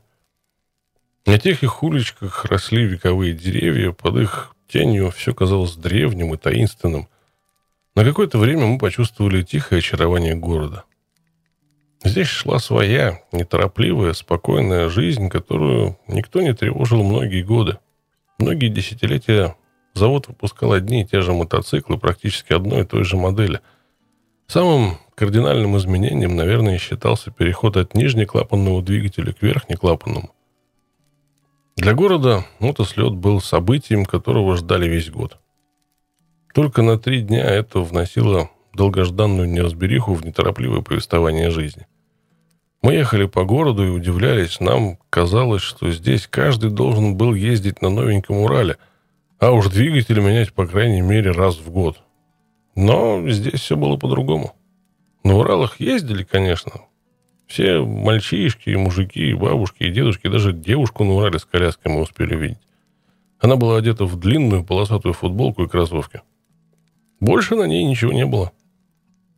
Но мотоциклы в большинстве стоем были старые, на которых отъездили уже не один десяток лет. За ними, видимо, ухаживали на совесть, благо в мастерах недостатка не испытывали. Как оказалось, найти такую элементарную запчасть в городе, где производят мотоциклы, невозможно. В магазинах ее просто не было. На одном из перекрестков нас остановил парень на Урале с коляской. Его заинтересовали номера на нашем мотоцикле. Он спросил, с какого мы региона. «У нас тут просто кранты», – пожаловался он. Гаишники задушили. Не тот карбюратор поставишь – штраф. Не тот руль – штраф. Не тот бак – штраф. Даже с модели на модель детали переставлять не дают. Вот только ради завода и согласились вас тут пару дней потерпеть. Мы слушали с сочувствием. «А вас еще не останавливали?» – спросил он. На следующем же перекрестке нас остановил строгий, подтянутый гаишник. Он алчным взглядом осмотрел нас, мотоцикл и тщательнейшим образом проверил все, что мог. Потом нехотя козырнул, возвращая документы, и отпустил. Когда надоело колесить по городу и искать шпильку, мы расспросили, как проехать на вокзал, и быстренько, безо всякой очереди, купили билеты на понедельник из Тюмени. Шпильку найти все же удалось. Мы вернулись к турбазе, у ворот которой уже толпился народ. Местных на территорию турбазы не пускали, по-видимому, чтобы они не подхватили бациллу кастомайзинга. Мы стали спрашивать шпильку мужиков на мотоциклах. Нашу просьбу о помощи откликнулся машинистый дедок в рабочей спецовке и стареньком шлеме. А у меня где-то была. Айда посмотрим. Он бойко сиганул на свой мотоцикл и понесся по городу. Приехав домой, он вдруг обнаружил, что ключей у него нет, а жена на работе. Куда ехать ему, ну, в общем, совсем не хотелось. Он, добрая душа, похлопал по карманам, расстраивался, что не может нам помочь. Потом махнул рукой и полез в крохотную форточку. Благо, квартира была на первом этаже. Мы с удивлением смотрели на такой неординарный способ проникновения в квартиру, но, по-видимому, он пользовался им уже не первый раз, и уж очень ловко у него все это получалось. Нас очень позабавил деда взад в черных рабочих штанах, торчащие из форточки и дрыгающиеся ноги. Вскоре он счастливо улыбаясь, вынес нам черную масляную шпильку. Мы заплатили за запчасти, поблагодарили запасливого деда. Не оставил несчастных путешественников в беде, а ведь мог. Ворот турбаза уже было столпотворение. Гости все прибывали и прибывали. Челябинск, Екатеринбург, Нижний Тагил, Красноуральск, Тюмень, Пермь. Нас отказались пропустить на территорию без регистрации. Пришлось продиктовать свои фамилии девушки, сидящие за маленьким пластиковым столиком, и получить два пропуска. На территории нам пришлось все время увиливать от несущихся навстречу мотоциклистов и объезжать уже успевших принять на грудь пешеходов. Возле нашей стоянки уже кто-то поселился. Рядом стояла одноместная палатка. Перед палаткой был припаркован черный Урал с коляской. На ветровом щитке была нарисована кошачья морда и написано «Кугуар». Над палаткой торчала табличка «Подмосковье», написанная шариковой ручкой.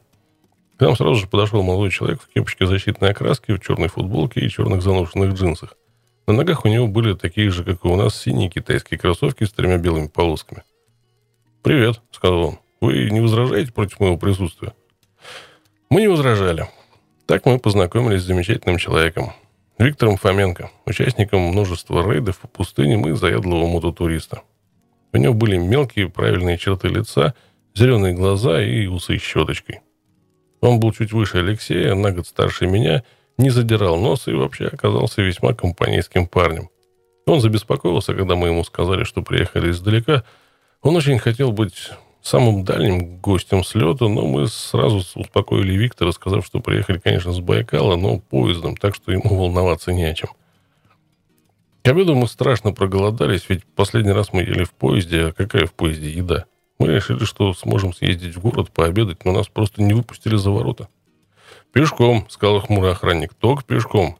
«Так ведь далеко». «Ничего, прогуляйтесь». Мы пожали плечами и вернулись. Алексей решил произвести ревизию продуктов, а я пошла в столовую посмотреть, можно ли есть то, что там дают. На втором этаже во всем торговали пивом, напитками и едой. Я купила две порции котлет с картошкой, две бутылки казачьего. Уворачиваясь от обнаглевших мотоциклистов, дошла до палатки отдала горячий котлет Алексею.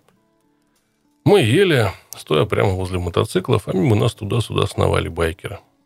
Я заметила появление еще одной девушки на мотоцикле – рыжеволосой, стройной Марьяны. Она не отходила от ижевских ребят, которые встали за магнитогорцами. У нее был перламутрово-зеленый иш, переделанный, наверное, где-то на заводе. Там мы с двухтактникой сделали чоппер. Все было сделано по правилам. И вилка, и сиденье, и бак. Мотоцикл был маленький, очень женский и, несомненно, очень красивый.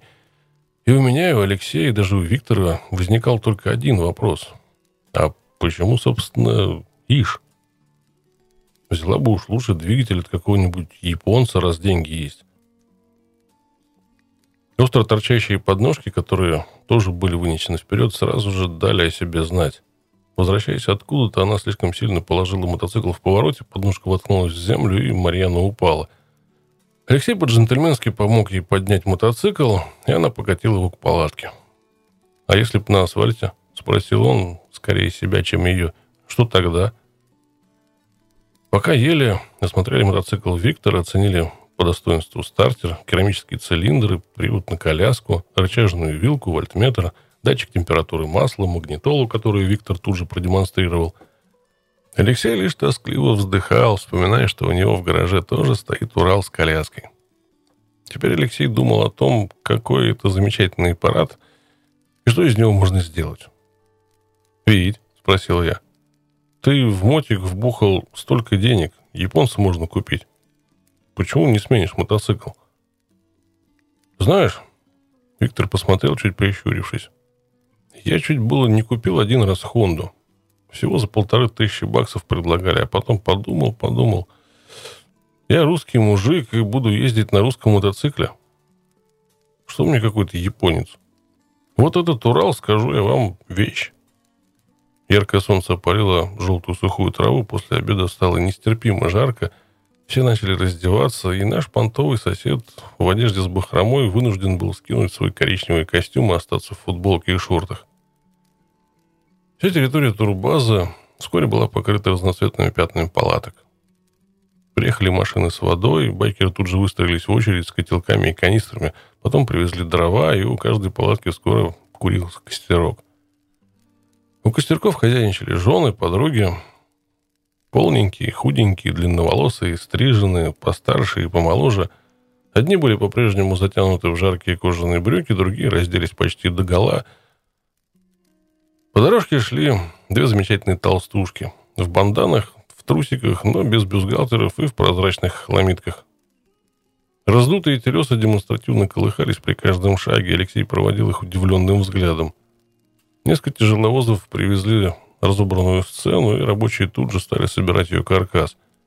К вечеру прибыли два КАМАЗа с группой каскадеров, которые стали неторопливо разбирать оборудование для трюков. Мы в азарте носились от мотоцикла к мотоциклу. Здесь было все, от замученного восхода до Харли Дэвидсон Спортер и от раритетного BMW 1942 года, на котором ездил парень в военной форме немецкой каски, до совершенно непонятного нам гибрида старого Харли с ижом. Двигатель был от Харли, а ходовая коробка передач от ижа.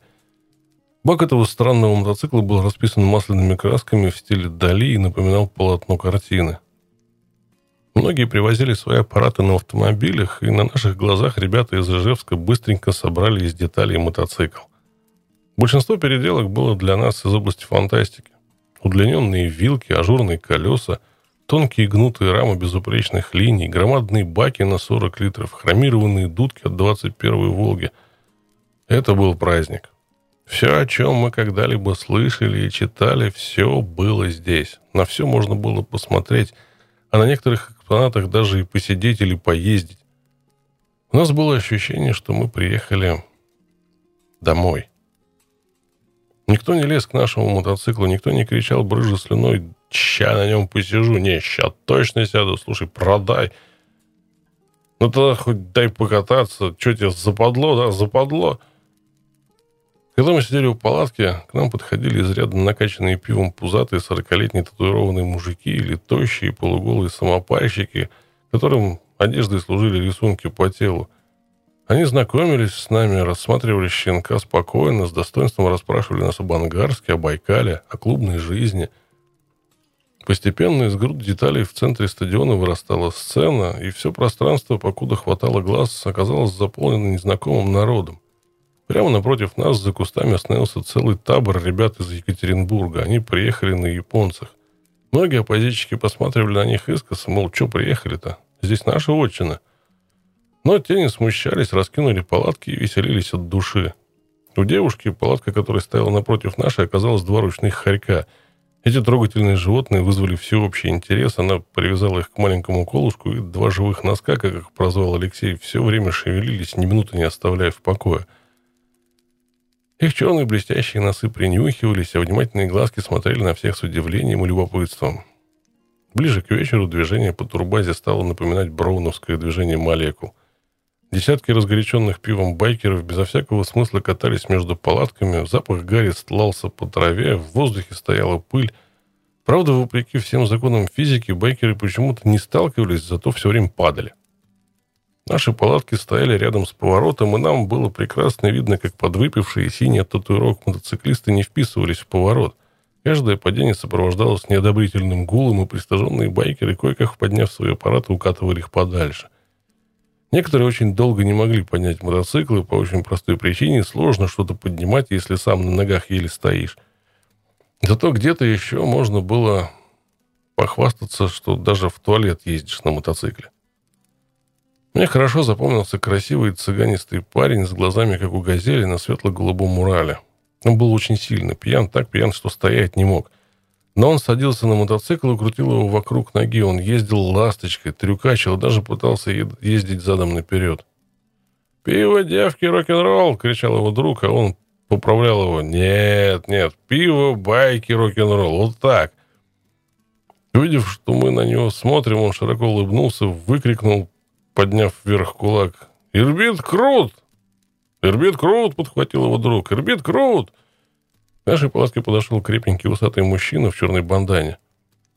В нем все обличало настоящего байкера. Татуировки, кожаная жилетка, на лацкане которой крепками было выложено слово «бат». Кожаные штаны, казаки, кожаные металлические браслеты, на шее висели цепочки. Он не снимал обрезанных перчаток, пальцы которых были унизаны кольцами перстнями. «Леха», — боском представился он, — «Леха Бат». Президент клуба с ветром на спицах. Город Очер. Узнав, что мы с Байкала, он повел нас смотреть на свой мотоцикл. Познакомился с женой, миловидной светловолосой женщиной, которая кошеварила в лагере клуба. Ее не коснулось мотосумасшествия. Она была одета просто, в светленькую кофточку, в голубенькие джинсы. На голове был повязан светленький платок. Она улыбалась, чуть растерянно глядя на нас. «Это Лена», — представил Леха свою супругу и добавил. «Она у меня психолог. Она говорит, что мы тут все с огромным снарядом в голове». Чувствовалось, что ему ужасно нравится быть таким. Кругом стояли изрядно потрепанные двухтактники, ежи, восходы — по-видимому, клуб объединял молодежь. Бат своим недреманным оком следил, чтобы пацаны не слишком напивались и не слишком бузили. «Тебя куда понесло?» — рявкнул он вдруг на длинноногого пьяного паренька в одних джинсах, который разворачивался на своем эже возле костра. «Поставь мотоцикл на место, тебе еще домой на нем ехать». «Поставь! Хочешь пить пиво и пей, ходи, общайся с людьми, смотри на мотоциклы. Ездить будешь завтра на соревнованиях». Паренек пуговками глазками посмотрел на Бада, долго не мог понять, что именно тот говорит, но потом, видимо, что-то сообразил и, отталкиваясь ногами, стал, ставить мотоцикл на место. Я удивилась такой заботе и подумала, что у нас такого не видела. Потом к нам подошел длинноволосый парень. Он спросил, нельзя ли переночевать у нас в палатке, потому что у него палатки нет, и его друзья приедут только завтра. Виктор странно покосился на него и посоветовал идти на веранду. Туда уже таскали сено со стажков, стоящих в далеких полянах за кустами. Парень подумал и решил, что в этом есть смысл. После того, как он ушел, Виктор глянул на нас. «Я, конечно, не знаю, как вы, ребят, но я не в состоянии пустить к себе в палатку незнакомого человека. Я турист, а не байкер». Мы были с ним солидарны. Вечером я пошла в столовую купить еще пиво и обнаружила, что на веранде возле перил девушки устроили стриптиз. Стриптиз был не спонтанным, организованным. Две худенькие девчонки трясли попками и извивались уж как могли, а толпа пьяных юнцов с восторгом дикарей визжала и улюлюкала внизу, умоляя девочек скинуть купальники. За порядком следил круглоголовый мясистый охранник. Он стоял на ступеньках и с зоркостью коршуна следил, как бы не обидели его подопечных. Чтобы девушки разделись, нужно было заплатить, но большинство тех, кто стоял внизу, были неплатежеспособны. Не было у них денег. Ну, что вы хотите от туралистов? Поскольку денег не было, девочки попками трясли, а купальники скидывать не спешили. Я купила пиво и вернулась к костру. Радостные вопли было слышно даже отсюда. Я сообщила парням об увиденном, но это не произвело на них никакого впечатления. Они были увлечены разговорами о мотоциклах. Настоящие мотоциклисты, чего вы хотите? К ночи на лагерь налетела гроза. Она загнала нас в палатку, и мы решили, что праздник закончился до утра, но не тут-то было. Ни молнии, ни громовые раскаты не могли успокоить взвинченную толпу. К нашему удивлению, на поляне, разогретой парами спиртного и испарениями бензина, холоднее не стало. На нас обрушился кратковременный теплый ливень. Таких ливней не бывает в Прибайкальске. Это этот просто смочил траву, прибил пыль и доставил немало удовольствия горячим потным телам пьяненьких байкеров. Не надо было лишний раз споласкиваться в застоявшейся воде реки. Дождь быстро отшуршал, и снова на поляне стало слышен только оглушающий монотонный рев десятков двигателей. Поднимавшийся от земли пар смешивался с дымом, идущим от глушителей. Мы еще немного посидели на пороге палатки, вглядываясь в отцветы костров, мелькание ослепительного света, фар, в огне торговых ларьков и домиков, где ночевали коммерсанты, допили пиво, потом поставили свой мотоцикл так, чтобы кто-нибудь из пьяных собратьев ненароком не заехал к нам в палатку и уснули. Нам не мешал рык движков над головой и пьяные песни. Тоже почему-то не мешали. На следующий день нас разбудили мощные рулады, доносящиеся из громадных динамиков на сцене. Хорошо еще, что сцена была повернута в другую сторону – Чей-то хрипловатый босок объявил, что, мол, братья и сестры, через полчаса состоится открытие, поэтому всем лучше собрать свои тела, собраться самим, сев на мотоцикл и подъехать к сцене. Нам пришлось в срочном порядке вытряхиваться из спальников, умываться, пить остатки холодного чая. Ровно в 12 все выстроились неровным рядом возле сцены. На сцену зашел упитанный высокий мужчина в полном расцвете сил – Он был, конечно же, в бандане, кожаных штанах. Лицо его заросло черной бородой до самых темных очков. Он представился полковником из Нижнего Новгорода и задвинул торжественную речь. Услышав его кличку, мы хмыкнули и переглянулись, решив, что в каждом городе, видимо, есть свой полковник. Потом состоялась перекличка городов. Мы только удивлялись, как много здесь народу. Алексей нажал на кнопку сигнала, когда полковник громко объявил «Ангарск». Сигнал щенка прозвучал слабенько и одиноко. Мы дополнили его воплями. А потом был парад по улицам города. Мы с Алексеем заранее договорились, что мотоцикл поведу я, а он, чтобы не мешать мне, поедет вместе с Виктором. Я была очень благодарна ему за это. Когда все вокруг рванули в сторону ворот, я решила, что сперва будет построение, а уж потом все по сигналу поедут в город. Поэтому пропустила момент, когда колонна безо всяких сигналов рванула вперед. Пока я разворачивалась, пока пропускала кого-то слева и справа, я снова оказалась в самом хвосте. Ни Алексея, ни Виктора я уже не видела. Замешкавшись, я и не заметила, как оказалась самой последней. За мной была только машина сопровождения ГИБДД, которая мигала стробоскопами и периодически взвывала, как голодная гиена – и тут я разозлилась. Да что они, эти мальчишки, себе возомнили? Я врубила третью и открутила ручку газа. Быстро, без проблем обошла одного, второго, третьего, десятого. Колонна неслась по городу, рыча и. Нас было много, и это было замечательно. Меня вдруг охватила волна возбуждения. Такое приходит только тогда, когда ты понимаешь, что ты не один. Что есть люди, которые разделяют с тобой это невольное сумасшествие – что рядом есть плечо товарища, который не оставит тебя в трудную минуту, что есть на свете ребята, которые называют тебя просто и коротко «сестра». Я летела вместе со всеми, разворачивалась, сигналила и кричала что-то хорошее этому городу, этой дороге, этим тополям, даже этому дождю, который вдруг хлынул сверху и охладил мне лицо и плечи, и грудь. Казалось бы, это возбуждение, это Волшебное электричество, которым были заряжены в эту секунду мы все, должно было как-то разбудить город, и жители должны были высыпать на улицы, крича и приветствуя нас, своих гостей. Но на улицах было по-прежнему тихо и безлюдно. Гаишники, суровые и неулыбчивы, лица одиноких прохожих выражали застывшее недоумение, нас провожали задачными взглядами, словно нас здесь и не ждали, словно нам и не рады. Мы возвращались назад, немного притихшие, немного промокшие, но все равно обрадованные неизвестно чем. За последним из мотоциклистов с грохотом захлопнулись железные ворота, чтобы до конца слета уже не выпустить в город ни одного байкера. Я остановила мотоцикл у палатки и посмотрела назад. Да, мы все же были в зоне. В зоне, где царила полная свобода. На бейджике крупного немолодого мужчины было написано «Начальник лагеря». Что ж, зона так зона. Любимый город, по всей видимости, мог спать спокойно.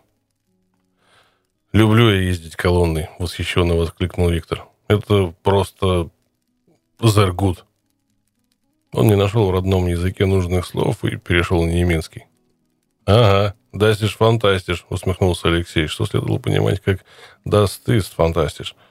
Я воль, я воль. Виктор был вполне счастлив. Но потом, собственно говоря, началось шоу. Соревнования, танцы, конкурсы, музыка. Я то и дело теряла из виду Алексея, искала его, бегала смотреть на конкурсантов, покупала пиво, фотографировала все, что попадалось мне на глаза, давала интервью местному телевидению. Алексей, в свою очередь, участвовал в соревнованиях, снова бегал от мотоцикла к мотоциклу, с кем-то разговаривал, обменился адресами – он с сочувствием смотрел на колясочников. Никто из них так и не сумел толком поездить задранной коляской. Местных, которые могли бы утереть всем гостям нос, на соревнования не пускали. Алексей фыркал, глядя на юнцов-неудачников, и думал о том, что он бы точно не посрамил родное Прибайкалье. Потом он носился как угорелый и покупал себе фирменную футболку завода с надписью «Хватит притворяться травоядным» и серым волком на мотоцикле – хромированные прибамбасины накрыли, и еще кучу всякой блестящей чепухи. Какой-то юнец все время проходил мимо нас, когда мы сидели у костра, но потом вдруг осмелился и подошел. «А у вас ненароком нет сухариков для клапана?» — стесняясь спросил он.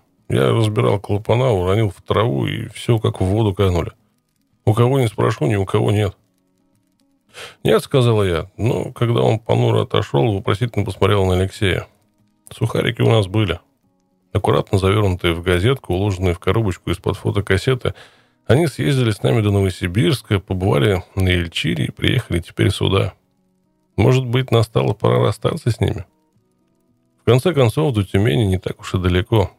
Алексей кивнул и позвал парня назад. «Вот, возьми». «Нет, денег не надо». Тут обрадованно схватил коробочку, смотрел на нас, как на спасателей. «Ты даже не представляешь, как я рад», — ошалело говорил он. «Спасибо, ну, он... Спасибо». И он убежал, чтобы вскоре снова появиться. Он принес пиво в знак благодарности. «Не волнуйтесь, теперь вас точно клапана не подведут», — сказал Виктор. «Так всегда бывает. Если отдал запчасть другому, то у тебя ничего не сломается». А потом были конкурсы «Крутой передел», где жюри оценивало самые красивые мотоциклы, и на которые отважная гайка выставила своего крокодила. Конкурсы «Кто быстрее выпьет бутылку пива», у кого самый большой живот и самая крутая татуировка. А еще было много-много-много всего. А потом я устала и пошла к костру. У костра сидел Виктор, он был не один, рядом с ним сидел светловолосый, не старый, но успевший огрузнеть мужчина с откормленным лицом чиновника. Алин, это Юрий Александрович, редактор журнала «Мотор». Я тут показывал ему твои публикации, которые ты мне вчера дала. Он хотел с тобой поговорить. Мужчина обернулся ко мне и расплылся в сладкой улыбке. «Здравствуйте, Алина. Это ваш мотоцикл?» Пишете вы неплохо. Я тут Виктора послушал. Знаю, что вы ездите вдвоем с мужем. Может, напишите нам про свои поездки? Я очень-очень заинтересован. Эту заинтересованность выражало все его тело. Он потянулся ко мне, галантно взял за руку, зачем-то посмотрел на ладони, потом несколько раз погладил тыльную часть руки. Я обалдел от такой наглости, но нахамить не успела. Положение спас Алексей. Он, словно бесплотный дух, возник за спиной главного редактора и безмолвно, но с возмущением воззрился на него пламенеющим взором. Редактор стушевался и отпустил мою руку. «Э, «Я сейчас пришлю фотографа», — сказал он мне и посмотрел на щенка. «Ну, особых переделок тут, конечно, нет, но все равно пусть вас фотографируют. Вот моя визитка, свяжитесь со мной». Он вручил мне визитку, тяжеловато поднялся и ушел. «И что за мухомор?» — агрессивно спросил Алексей. «Редактор», — промямлил я. «Редактор твоего любимого мотора». «Правда?» — вдруг удушевленно спросил Алексей. Я отвела глаза. Видно, не одна я дура. Скоро, впрочем, появился молодой человек, нагруженный фотоаппаратурой, сфотографировал меня с бутылкой пива у мотоцикла, нашел с чем фотографировать женщину — а потом мы забыли об этом происшествии и побежали смотреть программу дальше, потому что после всех конкурсов должно было начаться шоу каскадеров. А это было гораздо интереснее скучных, постаревших мужиков, пусть они даже были и главными редакторами. Нас огорчило, что местных жителей пускали сюда исключительно по билетам, которые стоили то ли сотню, то ли полторы. Если учесть, что средняя зарплата на заводе была 800-900 рублей, то для большинства горожан это были бешеные деньги – тем не менее, поляна была забита до отказа. Мне понравилась сама организация праздника. Заводчане позаботились и о безопасности байкеров, и о безопасности зрителей. От мотоциклистов зрителей отделяла полоса безопасности, и даже шесты, на которых висело ограждение, были высокими, такими, чтобы упавший мотоциклист не мог наколоться на них, как бабочка на иголку – Короткие паузы заполнялись танцами девушек-финалисток местного конкурса красоты или просто шутками полковника. Не знаю, был ли он байкером, потому что я видел, как он катался на заводском «Волке». Он не производил впечатления бывалого мотоциклиста и еле тормозил, кое-как удерживая тяжелый оппозит ногами, но он был умером конферансье. Когда нам надоело шоу, мы сорвались купаться в реке, народу в теплой воде было немного, и мы с Алексеем вдосталь наплавались и нанырялись – а когда вернулись к сцене, то обнаружили, что каскадеры уже закончили, а на сцене появилась группа «Чаев» со своим бессмертным солистом Шахриным. Дух свободы, праздника, единства, витающим над турбазой вторые сутки в этот момент был так силен, как никогда. Электрическая молодая положительная энергия захлестнула в этот момент всех и гостей, и участников, и горожан. Мы все были словно один человек. Мы стояли плечом к плечу и, чуть раскачиваясь, подпевали. Ой-ё, ой-ё, ой-ё, Никто не услышит, ой-ё, ой-ё, ой-ё, Никто не услышит. А потом были «Какая боль! Какая боль!» Аргентина, Ямайка, 5-0. И еще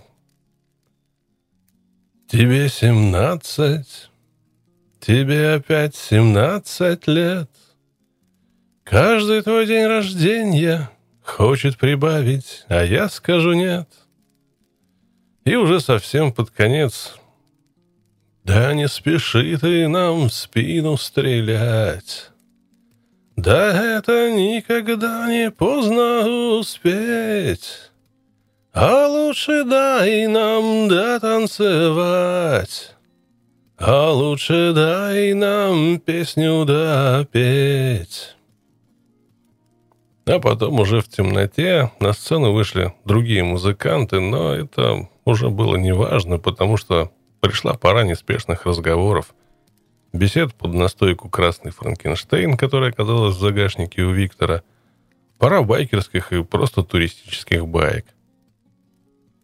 Средняя Азия, год 1900 лохматый, темно уже.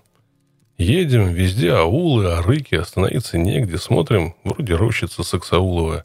Ставим палатки, утром просыпаемся, тамошние аксакалы посадили возле сельсовета три дерева, возле этих трех деревьев мы стоим – Аксакалы стоят рядом и терпеливо ждут, когда мы проснемся. Пустыня. Воды нет. Подъезжаем к колодцу, зачерпываем воду. В котелке дохлый суслик. Что делать? До ближайшего колодца 300 километров. Суслика выкидываем, воду обеззараживаем, кипятим. Пьем. Куда деваться? На свет нашего костерка из темноты пришел некто волосатый и юный. Он был настолько пьян, что не видел, кто у костра. Он сел рядом и смотрел на нас счастливыми глазами, а потом просто ткнулся в землю, упав вперед. Виктор сходил, нашел владельцев тела, они его забрали, бесчувственного товарища к своему костру. Из темноты неслась какофония, мелькали какие-то тени, кто-то визжал, кто-то пел, кто-то бесконечно ездил в темноте. Виктор махнул рукой, не обращайте внимания. Я столько бывал на слетах, всегда вот такое примерно сопровождение. А потом стало совсем темно, и мы пошли спать. Все хорошее заканчивается быстро. В воздухе витала грусть. Она проникала в сонные палатки, смешивалась с горьковатым дымком от костров, и даже мотоциклы сегодня заводились неохотней. Сегодня было закрытие. Победителям вручали призы, все дружно горланили, поздравляя друзей и подруг – но меня уже обладала тоска расставания, и ничего с этим нельзя было поделать. Нужно было уезжать. Узнав, что мы уезжаем сегодня, чтобы переночевать под Тюменью и с утра загрузить мотоцикл в контейнер, Виктор тоже как-то закручинился, запечалился, да и ушел в сторону, и мы не видели его до самого нашего отъезда. Алексей обиделся. Ну, что он так? Хоть бы попрощался по-человечески. Я не стала ничего говорить, но мне кажется, я поняла Виктора. Весь день мы ехали до Тюмени, у нас сломался мотоцикл, который не хотел уезжать из родных мест. В шлем Алексею залетела оса, ужалила его, поесть было негде, искупаться некогда. Мы остановились в сосновом бару, который выглядел раем, пока мы не поставили палатку. За это время кровопийцы со всего леса успели слететься на ужин. Нас просто заперло в палатке их страшное гудение. Никогда я еще не слышал, чтобы комары с таким зловещим воем ломились внутрь. Поздним вечером над нами разразилась еще одна гроза. Мы надеялись, что после нее жара спадет, но зря. Ночью я услышала странные звуки, от которых подскочила на месте, и уже больше не уснула. Было полное ощущение, что кто-то сидел на сосне, уснул, да и свалился с нее. Во всяком случае, мое разгоряченное воображение рисовало именно это. Да что там, я явственно слышала шум упавшего тела.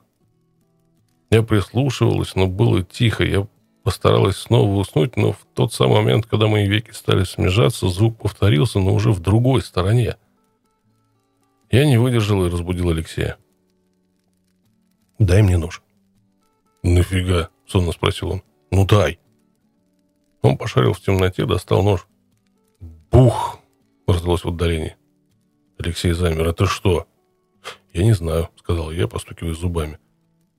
Алексей с ножом молча вылез наружу, запустив при этом в палатку облако летающих вурдалаков.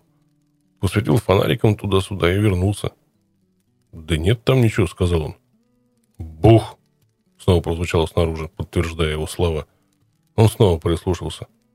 Было тихо, мы не шевелились довольно долго, но снаружи не было слышно ни звука. Алексей лег и начал шуршать спальником, устраиваясь поудобней. «Бух!» — прозвучало рядом. Я подпрыгнула.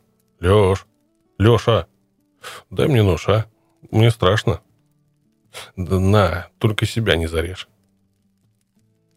Он вскоре уснул, а я весь остаток ночи, судорожно сжимая в руке нож, то и дело вылазила наружу с фонариком. Но снаружи, кроме плотного облака комаров, никого не было. Когда утром мы встали злые и невыспавшиеся, Алексей, конечно же, винил в этом меня, с опухшими от комариных укусов лицами стали собираться, Алексей отошел в сторону по нужде и вдруг захохотал, стоя за сосенкой. «Ты знаешь, что это было?» – спросил он, вернувшись и утирая слезы, которые от смеха лились по лицу. «Ветки. Сосновые ветки намочило дождем. Они отламывались и падали. Смотри, весь лес завален». Я сконфузилась. В самом деле, первый враг туриста – страх. Именно из-за него можно наделать массу глупостей. А потом мы вернулись домой, и все было как в обратном порядке. Только отправить контейнер из Тюмени в Ангарск было в четыре раза дороже, чем послать его в Тюмень из Иркутска. Удивительные у нас в России расценки. После этой поездки Алексей долго ходил счастливым. «Знаешь», — сказал он мне как-то, — «у меня такое состояние необычное. Я бы вот так ездил бы и ездил, и новых людей встречал, и места новые видел. И ничего мне больше в жизни не надо.